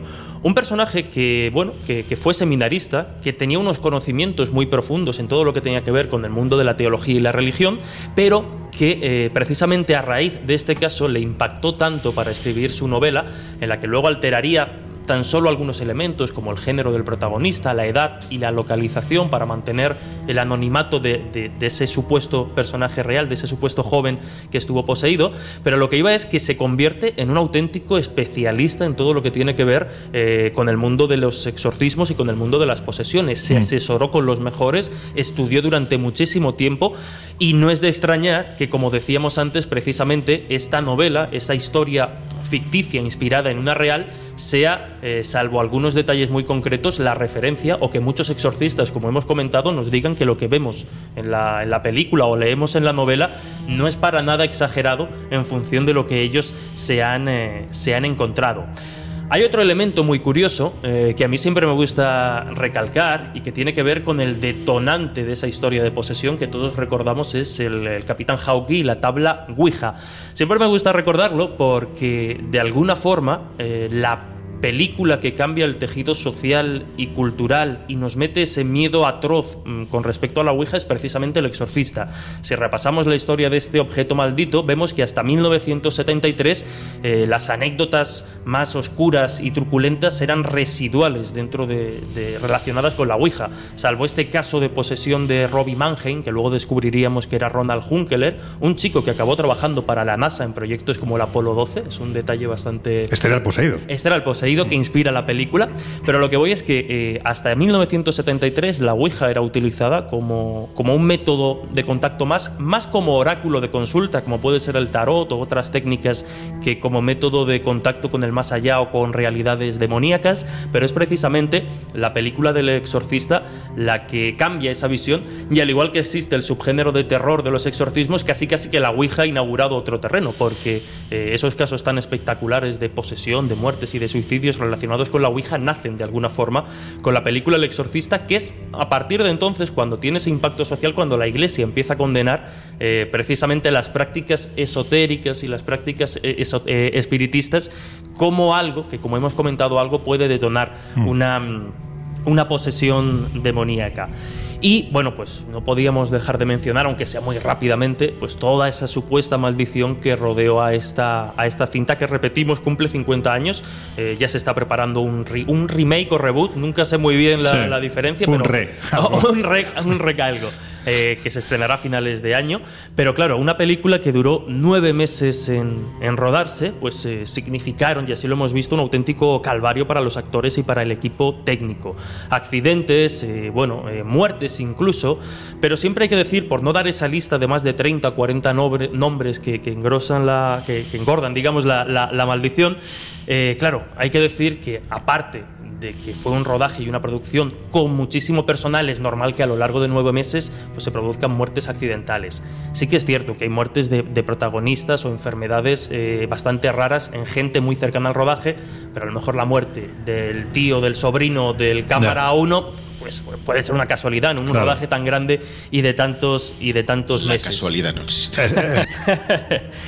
No, pero, pero más allá de, todas estas eh, anécdotas, eh, incluso ya se han comentado mucho como, bueno, pues eh, William Friedkin, este sí, el director de cine, eh, bueno, pues rodó en unas condiciones extremas, ¿no? Mm. Acojonaba con, con pistolas y disparos en el plató a los actores No para que tuvieran, claro, para que tuvieran esas reacciones de, de- de miedo y terror, que o sea, la cinta luego funciona y, Y se rodaba con mucho frío. Con muy- una cámara fri- Lo de los disparos en platos hace poco, fíjate lo que produjo. Sí, sí. Bueno, sí, es verdad. Hay que tener cuidado con eso. Es verdad. que se tienta demasiado el diablo. Eh, y bueno, todas esas esos tirones, esos efectos físicos de la posesión que vemos en la película se rodaban de una forma muy agresiva, provocando dolores y provocando auténticos problemas crónicos a algunos de, las, de los actores y de las actrices. Joder. Pero bueno, mm, ya digo, esa película que sin duda ha marcado o ha dejado en el imaginario popular la, la- la escena de la, de la posesión y del ritual de- del exorcismo, que insisto y vuelvo a repetir, según algunos exorcistas, está muy muy bien reflejado, salvo algunas cuestiones que obviamente se exageran para, para una peli de, de terror. Decían, ¿no? Que, bueno, no sé si forma parte de la leyenda urbana de la película o no, pero que hubo un tiempo en el que, como se quemó en varias ocasiones el plató donde se estaba rodando, parece ser que decidieron llamar a un sacerdote para que todos los días, antes de empezar la sesión de rodaje, pues bendijese el plató. O sea que, bueno, pues en fin, entiendo que si esto se hizo es porque algo estaba ocurriendo, por lo menos la creencia de que algo podía ocurrir, por si acaso no tentemos al diablo, ¿no? Pero, vamos, yo no sé vosotros, pero a mí es, es que son 50 años, pero da igual, como si pasan 100. Es que es una película que solo recordarla ya se te ponen, eh, voy, a, voy, a, voy a ser vulgar, se te ponen los pelacos de punta, ¿eh? Mi mujer no consigue dormir Claro, es que no eh, extraña. a consecuencia de esto, porque la vio No, de pero eso niña, es porque ¿sabes? tú estás poseído por el espíritu del Pero si yo no ronquido, duermo- por el yo no demonio. duermo con ella. Eso no no duermo O sea, yo todavía no he conseguido encontrar una película que no me deje dormir. O sea, a mí al revés, me mola mogollón las películas de terror bien Bueno, hechas, ¿eh? No los claro. bodrios, que hay muchos bodrios. Tú te llevarías muy bien molan, conmigo, o sea... Laura. Pensaba que ibas a Sí, decir, sí. te llevarías bien con el demonio. ¡Hala, el otro! Sí, es una película que tiene su, su, su cosa, como otras tantas películas, ¿no? Porque también nos querías hacer un pequeño apunte, ¿no? Sobre La Semilla del Diablo, que es otra de esas grandes peliculazas de. Bueno, de la terror. semilla, la semilla del diablo, que es heredera precisamente eh, un poco de ese género, ¿no? Relacionado con el, con el cine, con el cine satánico. Eh, no tendríamos después también la, la profecía. Pero ahí vemos en la semilla del diablo como tal, eh, lo que tenemos es precisamente. mm, todos esos síntomas que antes mencionábamos de la hechicería, del pacto de sangre, de buscar el trato con el diablo para conseguir algo en ese grupo de, bueno, de, vamos a decir satanistas o Mm. ocultistas que pretenden traer, pues eh, ni más ni menos que casi que al hijo de- del diablo a, a nuestro mundo y que obviamente pues también generó más allá de esa historia ya conocida y de, insisto, más allá de la, de la metahistoria de la película y el rodaje con las muertes asociadas y esas turbulentas, pero cambió por completo el, el- el- el tejido social. La profecía, el exorcista y la semilla del diablo sientan un poco las bases de lo que es, como estábamos comentando al principio, la creencia más popular ¿no? en, el, en el diablo, alejada de, de teologías y estas historias. Pero que es un paradigma de lo que yo decía al principio, que Mm. el problema no es creer en el diablo, sino quienes creen en él. y Sharon Tate fue víctima de, De Manson y, de, y de ese terrible asesinato en favor del diablo. Hace poco hiciste algo, ¿no? En El Dragón Invisible, en Castilla-La Mancha. En Radio. homenaje, casi, sí, sí, Sí, sí. ¿no? Hemos sacado la, hemos sacado la, la serie La Semilla del Diablo en Castilla-La Mancha, que tiene, va muy al hilo precisamente de- del programa que estamos haciendo hoy, porque hablamos de, de brujería, hablamos de exorcismos, hablamos de pactos con el diablo. Terminamos precisamente con esos casos que hemos comentado antes en el capítulo 6, porque no podía ser de otra forma, con el exorcismo de Almansa y ese pánico satánico que Mm. de alguna forma azotó a nuestro país en la década de los 90. Y ya digo que, que, oh, vengo de una etapa demoníaca, vamos, terrible, terrible. Por eso te veo yo el rabo por ahí. Bueno, ya estamos, aquí el otro. Es que no, no puede evitarlo. Eh, Pues- ¿Dónde lo pueden escuchar? Pues se puede escuchar fácilmente en, en playpodcast.es. Ahí van a encontrar ese universo dragón y la serie de La Semilla del Diablo, que ya lleva unos 3, 4 capítulos. Y bueno, yo creo que van a disfrutar un poco de todo lo que estamos hablando hoy desde otra perspectiva también. Seguro que sí. Bueno, José, vamos a continuar. Eh, vamos a pasar un poquito del diablo, seguimos con misterios de la iglesia y nos vamos a meter pues en otro marco, no sé si más amable, la verdad, aparentemente sí, como es el de los milagros, porque hay que decir que en fechas recientes parece que el Vaticano ha creado ni más ni menos que, no sé si definirlo así, una oficina para investigar milagros, ¿no? Sí, específicamente las apariciones marianas, que no dejan de ser uno de esos eh, milagros reconocidos, entre comillas, porque ahora lo sí. explicaremos, por la Iglesia. Se trata de la Pontificia Academia Mariana, que fue presentada a principios de mayo mm, para esa creación de un observatorio internacional sobre apariciones y fenómenos místicos. Y el objetivo era crear una base de datos mundial sobre estos fenómenos, llamémosle, eh, sobrenaturales. La directora científica, porque tiene un comité científico, es Sor Daniela del Gaudio. Esto es como lo de Chema, Chema Pamundi, ¿no? O sea, sorda, miela. O sea, con perdón, la estupidez de turno, lo siento, no puedo, no puedo es evitarlo. muy mala. Pues la sorda Niela Pues para, para ser malo te ha hecho gracia, ¿eh? No digo nada. es que es muy, muy buena, sí, es, eh, muy agudo. Soy andaluz, Eh, lo sabéis. ha puesto el acento en algo que me ha llamado la atención, porque, mm, bueno, yo no con Jesús, yo creo que estaríamos de acuerdo eh, todos con, con lo que ha dicho, que es que los verdaderos videntes, en alusión a quienes ven a la Virgen se, y tienen comunicaciones con lo sobrenatural, son gente sencilla y no se lucran con dinero. Mm, interesante, porque eh, lo que ¿Qué pasa dice- si lo hicieran? bueno, pues eh, en realidad eh, pa- para ellos ya es ya es Según la iglesia céltica, el que se lucra, no el que se gana la vida justo para sobrevivir, sino el que se lucra de, de sus dones, acaba por perderlos. Eso lo dice la iglesia céltica, que es la, que es la base de la Wicca, de hecho. Y esto sucede también, por ejemplo, en el fenómeno este un poco olvidado de la cirugía psíquica, sobre todo en Filipinas, que es el Mm. país donde tiene origen, que igual al que se le da el don y lo utiliza para lucrarse, lo pierde. Eh, o sea que en cuanto empiezan a ganar dinero, existe la posibilidad que, que Dios, en este caso, les, les retire esa, esa capacidad de curación. La cirugía filipina, ahí tenemos referentes muy polémicos, pero eran referentes como Alex Sorbito, por ejemplo.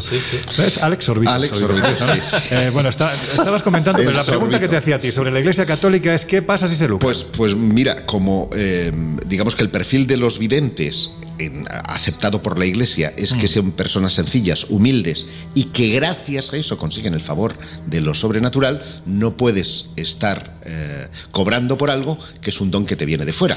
Vaya, por consiguiente, estás vaya. pecando. Mal maestro el que no se aplica la lección. En fin, no digo nada. Sí, bueno, sí, tam- tien- tienes razón.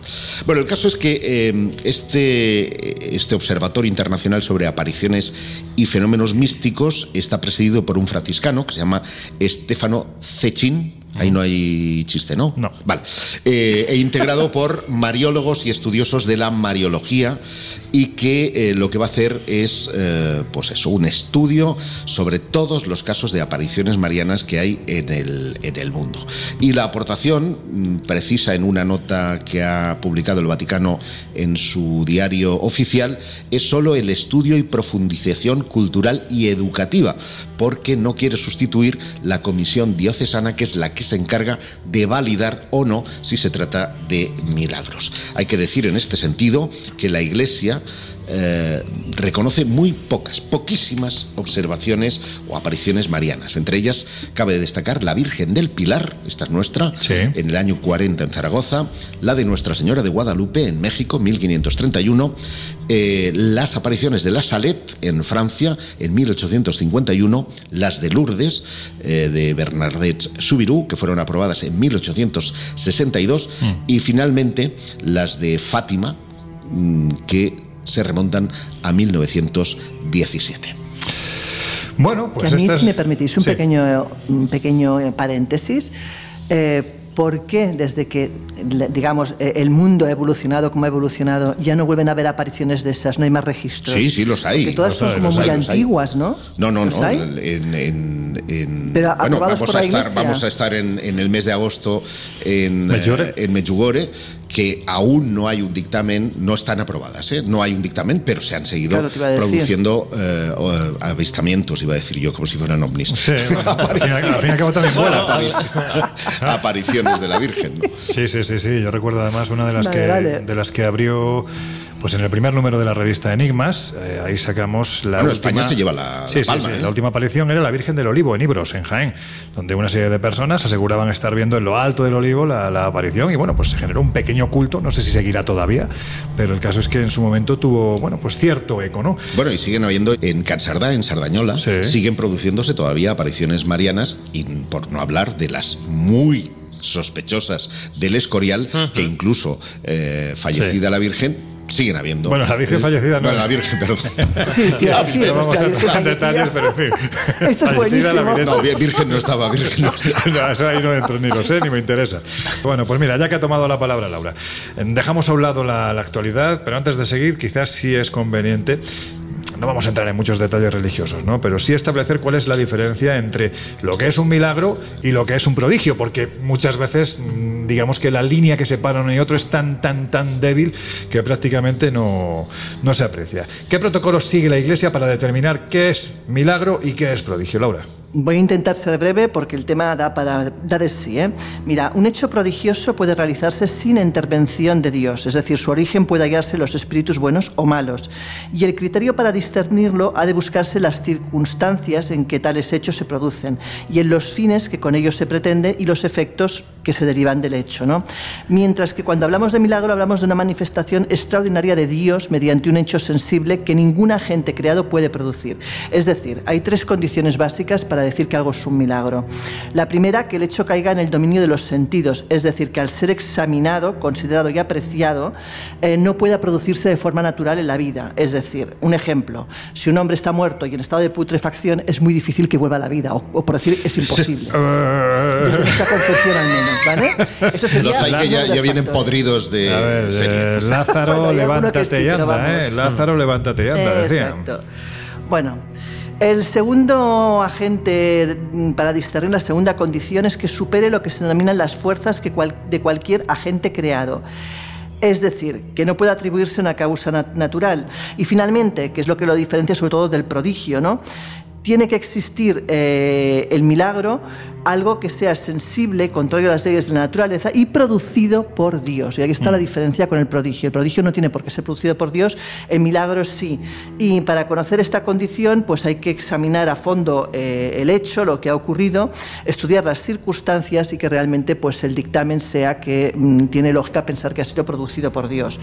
Pero bueno, eh, si siguiéramos hablando del tema, queda mucho de sí. Apuntar solamente que, por ejemplo, en el caso de que hablemos de la salud, pues tendrías que tener un grupo de entre 5 y 7 médicos y que eh, después de un proceso de ir viendo al sujeto de dos en dos y que todos ellos, o, o una mayoría de ellos, como mínimo 5 de 7 o 4 de 6, hayan dicho que realmente eh, lo que ellos ven no tiene una explicación física razonable, eh, entonces se podría dictaminar, siempre y cuando el Papa lo apruebe, que eso es un milagro. O sea, el proceso es muy largo, muy laborioso, tiene que pasar por una serie de pruebas periciales, mm, tiene que ser visto por diferentes profesionales que tengan excelencia en su eh, especialidad y que realmente todos ellos, o un porcentaje muy alto de ellos, aprueben que realmente eso es un milagro, para que el Papa considere ni tan siquiera eh, que lo sea. Y pensemos que en general un porcentaje altísimo de los posibles milagros acaban siendo descartados. Bueno, algunos milagros van muy rápidos, ¿eh?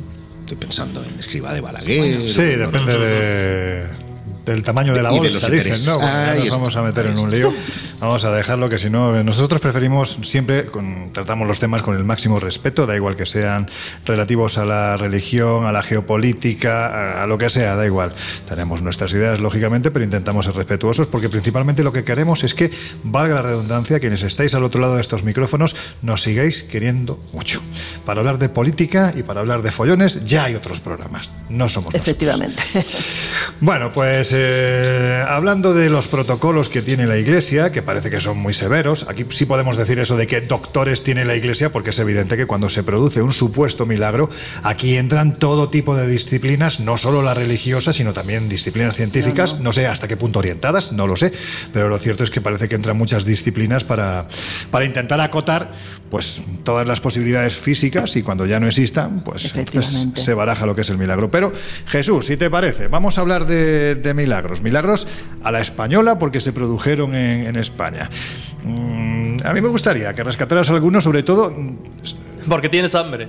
Bueno, más que, te, que tengo hambre, porque, porque bueno, porque me gustaría... De, de si- hincarle el diente a algún no, escéptico. me gustaría si un escéptico de libro pues mm, puede llegar a plantearse que alguno de estos milagros que han sido avalados como tal, pues, pues pueda llegar a serlo. No sé si me he explicado. Bueno, eh, hay un par de hay un par de milagros que bueno ya forman parte un poco de- del catálogo clásico cuando se habla de esta clase de fenómenos que obviamente como tal a falta de un análisis profundo y exhaustivo de todo lo que rodea precisamente lo que ha estado comentando Laura, ¿no? lo que es la certificación del milagro, cómo Mm. se produce, en qué condiciones, qué se valida y qué no, eh, es, es difícil eh, descartar. Uno de ellos es precisamente el milagro conocido como el, el milagro del arroz de Olivenza. En este caso tenemos que, irnos al 23 de enero de 1949, cuando en la cocina de la vivienda del sacerdote Luis Zambrano, que había sido fundador de la institución Hogar de Nazaret, pues sucedió algo bastante curioso que, como hemos comentado, después obtendría esta certificación. Él, en el lugar donde cocinaba a diario para los niños más desfavorecidos, para los que tenían determinadas eh, carencias, determinadas eh, necesidades en la, en la localidad de Olivenza, pues lo que hacía era eso, los domingos preparaba, preparaba comida también para otras personas con dificultades económicas. Pero, curiosamente, esa fecha que hemos señalado, el 23 de enero de 1949, eh, bueno, pues tan solo tenía eh, unos 700 gramos de arroz para cocinar a toda la gente que, que acudía y a la que quería atender. Es decir, tenía, eh, o tenía necesidad de, de comida, tenía muy poco para, para atender a tanta demanda. Y en este caso, eh, la cocinera que estaba al, al servicio de, de Luis Zambrano, que era, mm, que era Leandra, lo que hizo fue rezar ni más ni menos que a Juan Macías diciendo, ay beato y los pobres sin comer. Y parece ser que entonces, según cuentan las, las crónicas y según nos cuentan un poco los, los textos que han recogido este milagro, el milagro se produjo cuando comenzó a brotar arroz sin cesar durante horas, que es Fíjate. un fenómeno o un relato, la verdad es que asombroso. El arroz brotaba de esta, de esta olla donde pretendían cocinar para los más necesitados y como podéis imaginar, pues el asombro tanto de la cocinera como de, de don Luis Zambrano y de otras personas que poco a poco a lo largo de esas horas fueron aproximándose para ver lo que pasaba, pues se quedaron, vamos, con la, con la boca abierta. De hecho, todavía hay, estamos en el 49, como hemos señalado, aunque ya van quedando menos, pero todavía hay testigos que recuerdan precisamente este fenómeno o, bueno, pues, familiares, parientes que han oído la historia de, de sus padres y de sus abuelos y que la cuentan con, pues, con muchísimo asombro. Como decíamos, eh, en este caso el milagro fue reconocido en el año 1974 por la Iglesia Católica. Es el único de este tipo relacionado con, con- con la comida en el mundo y parece ser que eh, San Juan Macías, natural de, de Ribera del Fresno, pues fue canonizado un año después, en el 75, y que todo, eh, bueno, pues esta, toda esta leyenda ha quedado mm, o ha marcado mucho a la localidad de, de- de Olivenza, que obviamente pues han sacado varios libros, varias historias contando un poco toda esta, esta aventura. Olivenza en Extremadura, hay que decirlo para quienes no estáis en, no estáis en España, sé que sepáis que es una localidad extremeña. Y luego, con respecto, te desarrollo un poquito si quieres y después podemos comentar en, en detalle con respecto a la pregunta de cómo, o sea, qué, clase de milagros, digamos desde el punto de vista más o menos escéptico, se pueden asumir o se pueden dar por buenos, van muy en la línea de los que hemos estado comentando. Eh, relacionados con el tema de las apariciones marianas, al final muchas de estas apariciones están vinculadas o han acabado vinculándose precisamente a los lugares de sanación. Eh, hemos mencionado Lourdes, hemos mencionado Fátima, pero sí que es cierto, y aquí lo estuve hablando con, con el doctor Miguel Ángel Pertierra, bien conocido de este programa, que escribió el libro Milagros Médicos, sí que es cierto que, por ejemplo, en Lourdes tenemos la recogida de algunas curaciones que nosotros hablamos de curaciones milagrosas, Miguel Ángel Pertierra me hacía el matiz de que son curaciones que al menos a día de hoy no podemos explicar, pero sí que existe un registro exhaustivo de los informes previos, los informes posteriores y que muchas veces sí que se producen eh, bueno, pues curaciones bastante asombrosas, aunque hay que tener cuidado, luego lo comento. Luego lo vamos a comentar porque ya vamos a afrontar los minutos finales del Colegio Invisible y tenemos muchas cosas que contaros, entre otras pues cómo va esa convocatoria que estamos realizando para el día 28 de julio, último programa de la temporada la noche, la segunda noche de los cazadores de ovnis.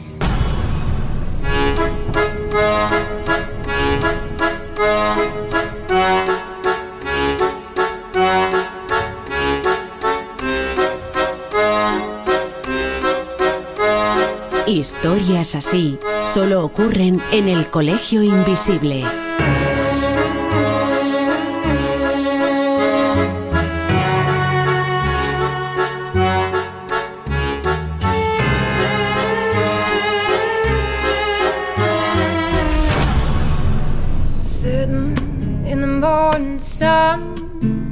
I'll be sitting till the evening comes, watching the ships roll in, and I watch them roll away again. Bueno, pues entramos ya en el periodo de las conclusiones. Josep, no voy a decir lo que acaba de hacer, pero casi casi digamos que se ha tragado al demonio. Ahora mismo. En fin, menos mal que ha sido justo en el previo a que yo empezara a hablar. Bueno, pues el caso es que ya para, para, para finalizar, y si os pido cierta brevedad, porque tenemos muchas cosas que contar antes de terminar el programa de hoy. Mm, si yo os pregunto, y esto va a ser difícil, yo sé que resumir esto es complicado, pero si os pregunto por vuestro misterio de la iglesia favorito, ¿cuál sería? Venga, Laura, empieza tú. Pues mira, a mí se me llaman algún tipo de misterio especialmente la atención, son aquellos que producen un efecto físico, como por ejemplo lo que ocurre con la estatua de Akita. Es decir, hablamos en este caso de que el 6 de julio de 1933 la hermana Agnes eh, Katsuko eh, escucha una voz proveniente de una estatua de la Santísima Virgen María en la capilla de Akita en Japón, donde estaba rezando. Eh, el mismo día algunas de las hermanas ya notaron que fluían gotas de sangre de la mano derecha de la estatua y la herida de la mano de la estatua permanecía permanece hasta el 29 de septiembre sangrando, cuando luego ya deja de hacerlo, lógicamente. Pero también la ven sudar. Eh, bueno, analizan todas estas cosas que fluyen de la estatua y la conclusión es que son humanas. Y no hay explicación alguna. Entonces, a mí estos casos realmente me llaman muchísimo la atención, me parecen extraordinarios y muy difícil de, de darles una explicación lógica. Son muy llamativos, desde luego. Josep, el tuyo. El mío lo tengo clarísimo, la estigmatización. Ah. Me parece un fenómeno brutal y que además he tenido la oportunidad de, de vivirlo no en primera persona, sino muy cercano, porque eh, hace unos años conocí a Joaquín Jaramillo, que es uno de los... fue porque ya murió, Mm. uno de los últimos estigmatizados en el siglo XX. Y supuestos. No, tenía, tenía, estuvo, de hecho, siendo investigado por el obispado, no llegó a ser declarado como milagroso, pero habían algunas cosas que a mí me convencieron de que pasaba algo extraño. Él era diabético y, sin embargo, las heridas, eh, la sangre eh, se coagulaba algo que no eh, era lógico ¿no? para el estado patológico eh, en el que él se encontraba. Y él venía de un cuadro, además, con, eh, ese, perfil que nos decía antes también Laura, de estatuas que lloraban, sangre, lágrimas normales y que acontecían siempre antes de algún acontecimiento, digamos, bélico o que podía trastornar a la sociedad. Y no solamente el de Joaquín, el caso del Padre Pío de Pietralcina, el, el caso de eh, eh, Tomás de Aquino, de Teresa Newman, de tantísimos y tantísimos estigmatizados que creo merece un- una atención particular. Y seguramente también un programa del Colegio Invisible. Venga, Jesús. Yo voy a ser muy rápido. Uno lo hemos analizado más o menos en profundidad en este programa y en otros, es la posesión demoníaca como fenómeno quizá más cultural que religioso, pero sí que me resulta muy interesante. Y otro, sobre todo por ese punto de, de- de contrastación que se puede llevar a realizar en algún momento, es el que comentábamos hace unos minutos, el que tiene que ver con los lugares de sanación, con las supuestas curaciones milagrosas o por lo menos aquellas curaciones que en un momento determinado, eh, bueno, pues rompen la lógica incluso de los, de los médicos y se pueden registrar. Insisto, siempre habría que hacerlo con un punto de precaución, porque cuando hablamos de salud y fenómenos extraños siempre que hay que ir con, con cuidado, pero ese tema me resulta muy interesante. Y luego, pues ya para terminar, el fenómeno, lo, lo adelantaba un poco Josep, también Laura, el fenómeno de las místicas como figuras femeninas dentro de, la historia y cómo en función del mensaje que daban, eran consideradas personas eh, angelicales o personas santas, o en un momento dado ese fina línea podía ser considerado también como una persona diabólica o, y expresada desde el punto de vista de- del demonio, y podía ser o canonizada o podía ser condenada. Ese- esas cosas que tiene a veces la, la iglesia. ¿Y el tuyo, Lorenzo? El mío, mira, buena pregunta. Pues a mí me encantan, fíjate qué raro, me encantan los pactos en el entorno rural con los santos para protegerse. ¿Quieres que te ponga un ejemplo? Bueno. Pues tú coges una ramita y para protegerte del diablo haces un nudo y dices, San Cucufato, San Cucufato, los cojones te ato.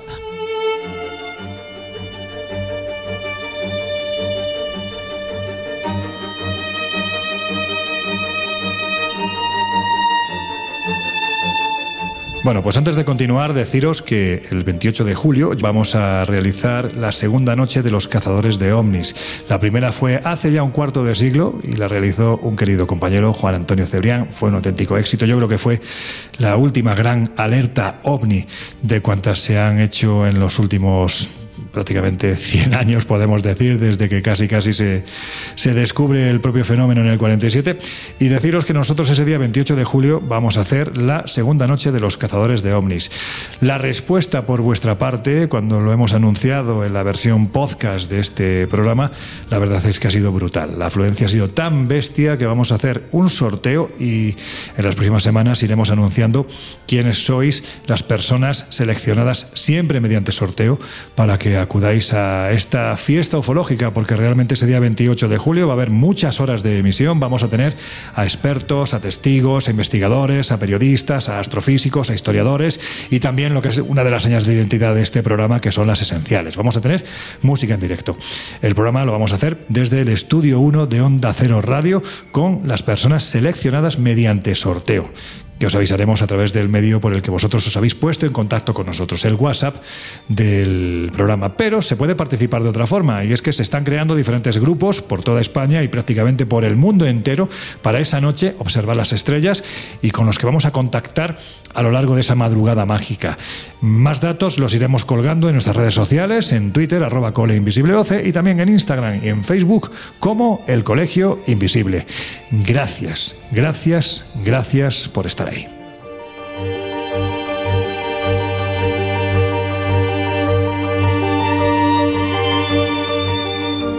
No quiero terminar sin recordar que estamos ya, bueno, a dos, tres semanas de que Laura se nos vaya a Roma a, a, no, bueno, pues a recorrer esos lugares donde a veces se ha aparecido el demonio. Efectivamente, ¿no? Nada más hablar de leyendas, hablar incluso de los orígenes de algunas supersticiones que están precisamente en Roma y, y seguramente está a punto de confirmarse que nos den acceso a la Biblioteca Vaticana para poder ver algunos incunables. O sea que, bueno, que será un viaje muy especial para aquellos que quieran acompañarnos del 4 al 11 de julio. Quedan muy poquitas plazas, así que espabilando. Así que ya sabéis, apenas quedan tres semanas para ese viaje. Todos los datos los tenéis en espaciomisterio.com y también en viajesprisma.com. Pero es que a primeros, la primera semana, primero nueve días, ¿no? Son de, de agosto, el José Guijarro y aquí el que os habla, nos vamos a Croacia y a Bosnia-Herzegovina. eh, pues con todos aquellos que queréis venir. Os faltan por cubrir, creo que son dos plazas, ¿no? Pues eso, que quedan dos placitas. Así que también los datos en www, esto es muy viejuno, espaciomisterio.com y viajesprisma.com. Pero sí me quiero centrar ya en ese evento que tenemos preparado para la primera semana de octubre. Llega nuestro décimo aniversario de Misterios y Enigmas de la Historia, Josep. Así es, décimo congreso y como no podía ser de otra manera, hay que celebrarlo por todo lo alto. Así que vamos a tener eh, pues desde ponentes internacionales, como es el caso de Roberto Pinotti o de Yasser El Laiti, hasta científicos de primer nivel, como es el caso de Claudio Lozano, aventureros, como es eh, el ejemplo paradigmático de nuestro querido amigo Diego Hmm. Que nos van a Cortijo. llevar a sumergirnos a Yonaguni. Yonaguni, Esas ruinas esas polémicas ruinas dicen que son ruinas, no lo sabemos, y ellos han estado ahí. Y vamos a tener además imágenes en exclusiva para poder verlas y analizar. Igual también que Yasser El Laisi, el doctor Yasser, arqueólogo, antropólogo, mano derecha, mano izquierda, no sé en qué lugar está, de, de, de Hawass, ese superarqueólogo de National Geographic, nos va a hablar de los últimos descubrimientos, que están siendo muchos, y de un calibre importantísimo dentro de la Gran Pirámide. Perdona que te haya interrumpido, pero creo No, que no, es para importante nada. porque son gente que no se prodiga mucho en, en otros foros. Bueno, hay que decir que además, ya que estamos hablando de cosas exclusivas, eh, alguien que tal vez conozcáis, se llama Lorenzo Fernández Bueno, junto a Javier eh, Domínguez Jadoga, van a presentarnos mm, no solamente imágenes eh, inéditas de la serie que ya se ha terminado de rodar eh, para DIMAX, sino que además vais a poder llevaros un libro firmado Hmm. que contiene las anécdotas de esos rodajes. ¿He metido la pata o no? No, no lo has metido. Bueno, no más, más de lo que habitualmente lo haces. no, pero sí, es, es cierto que en ese mes de octubre ya estará en la calle. De hecho, se estará emitiendo para esas fechas ya la tercera temporada de Extraterrestres, en la que bueno, pues partic- participamos todos los que estamos en el, en el Colegio Invisible. Y sí, efectivamente sale ya el libro, pero más, más importante que la documentación que se ofrece, que es mucha, muchas entrevistas, muchos datos, que casi, casi a un escéptico con el asunto como soy yo me está empezando a convencer de que efectivamente algo hay, porque el testigo no miente, y eso lo tengo clarísimo.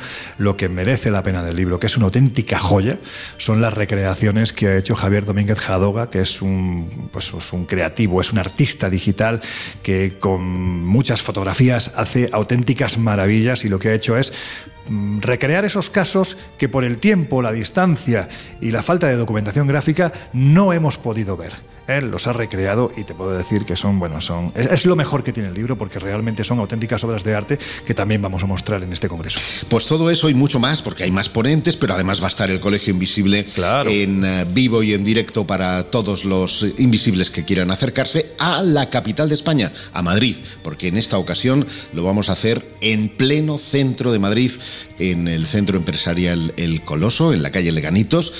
Pueden adquirir ya sus entradas en viajesprisma.com.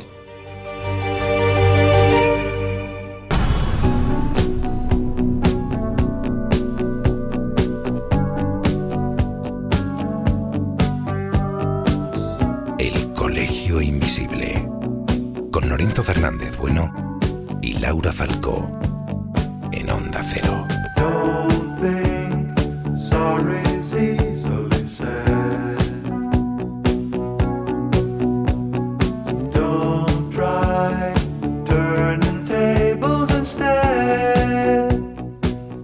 Pues ahora sí ha llegado el momento de terminar el Colegio Invisible de hoy. Eh, oye, está empezando a hacer bastante frío en este lugar, ¿no? Empezando a hacer, yo estoy helado desde el principio y entre el viento y la, decir, y la bruma. rato.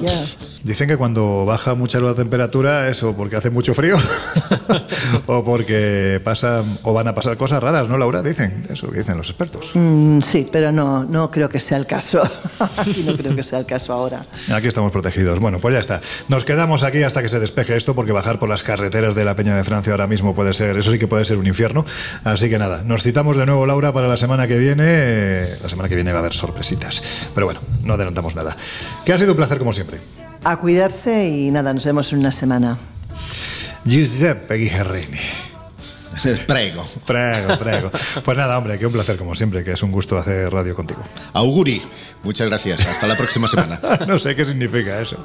Pasa un poco raro. Felicidades. Ah, auguri, auguri, vale.